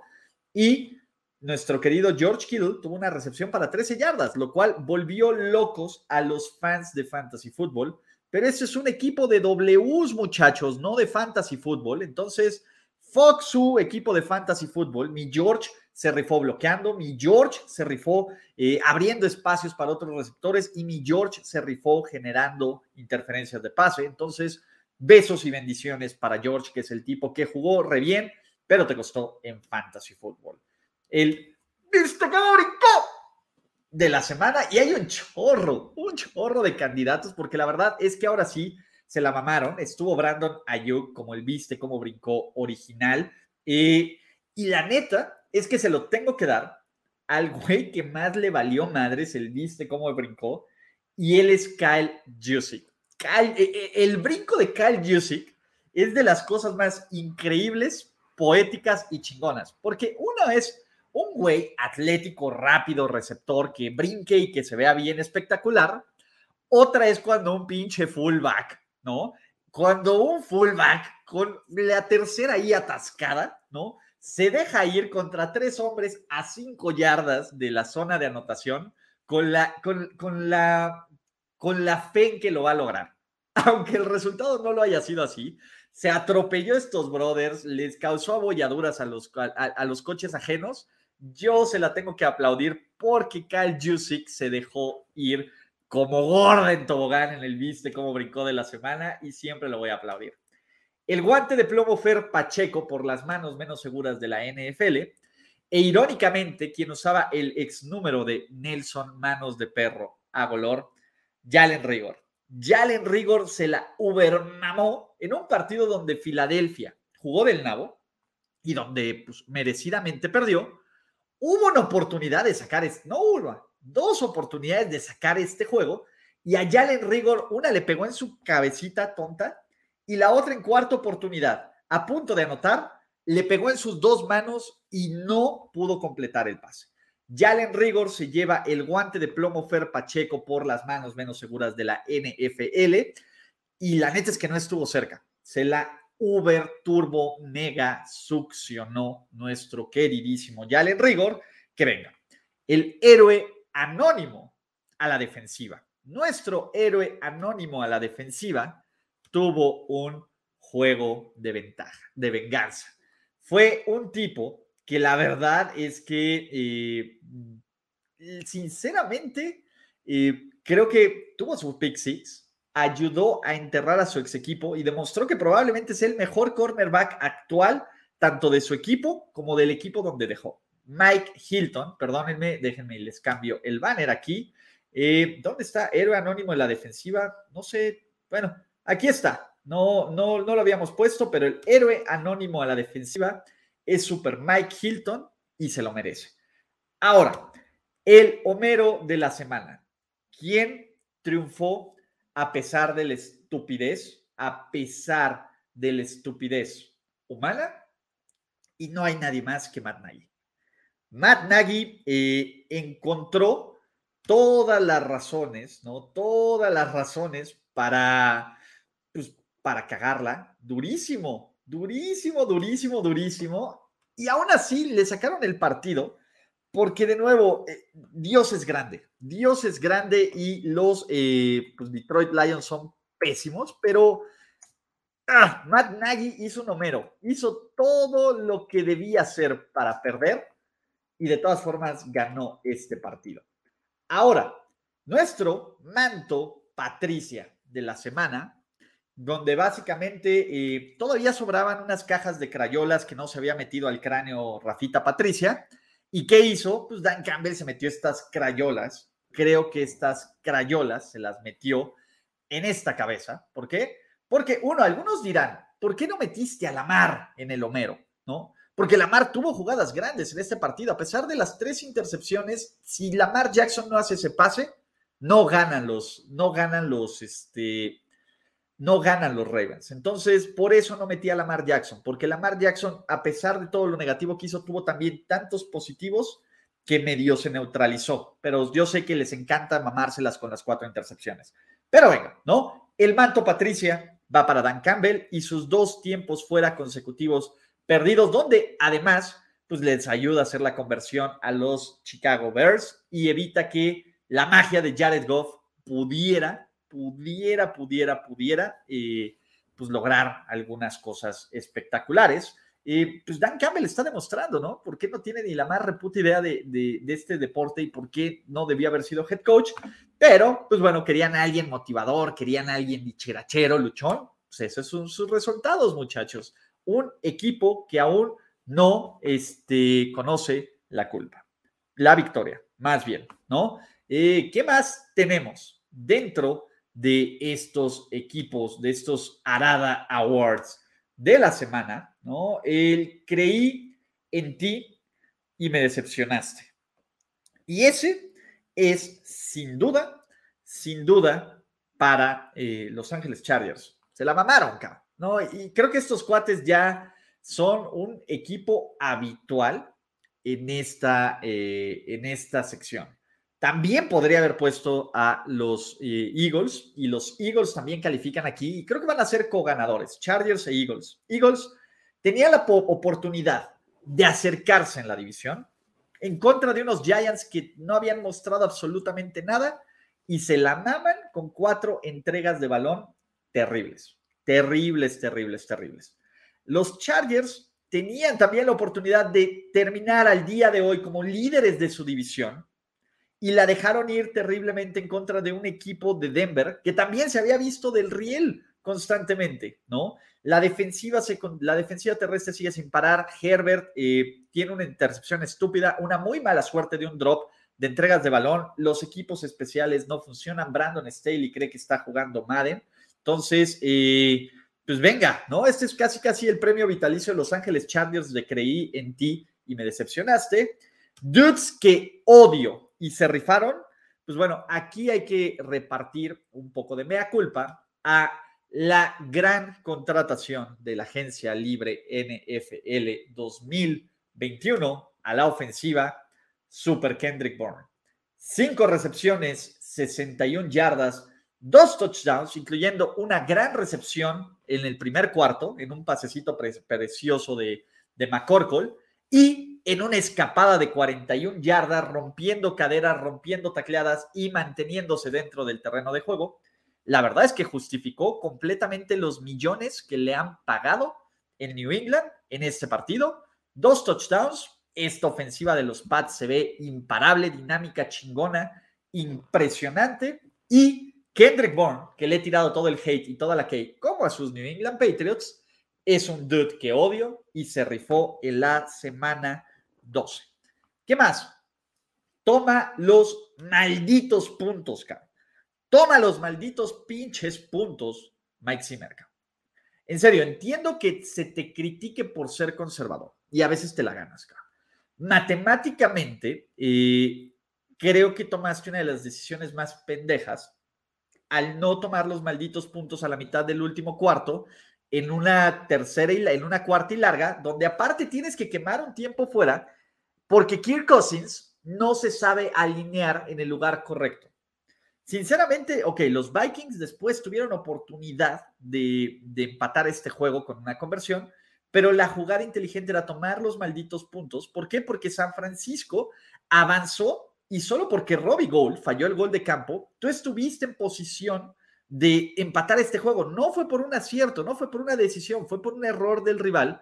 Tomando los malditos puntos, ¿no? Independientemente de esto, te habrías tenido una oportunidad no de empatar el juego, sino de ganarlo. Aunque no lo hubieras ganado, fue una decisión pendeja y estúpida. Mike Zimmer, para la próxima, toma los malditos puntos.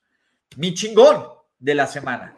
Señoras y señores, no hay estadística más chingona de la semana y no hay güey que se haya rifado más como mi chingón de la semana que nuestro queridísimo Teddy Bridgewater.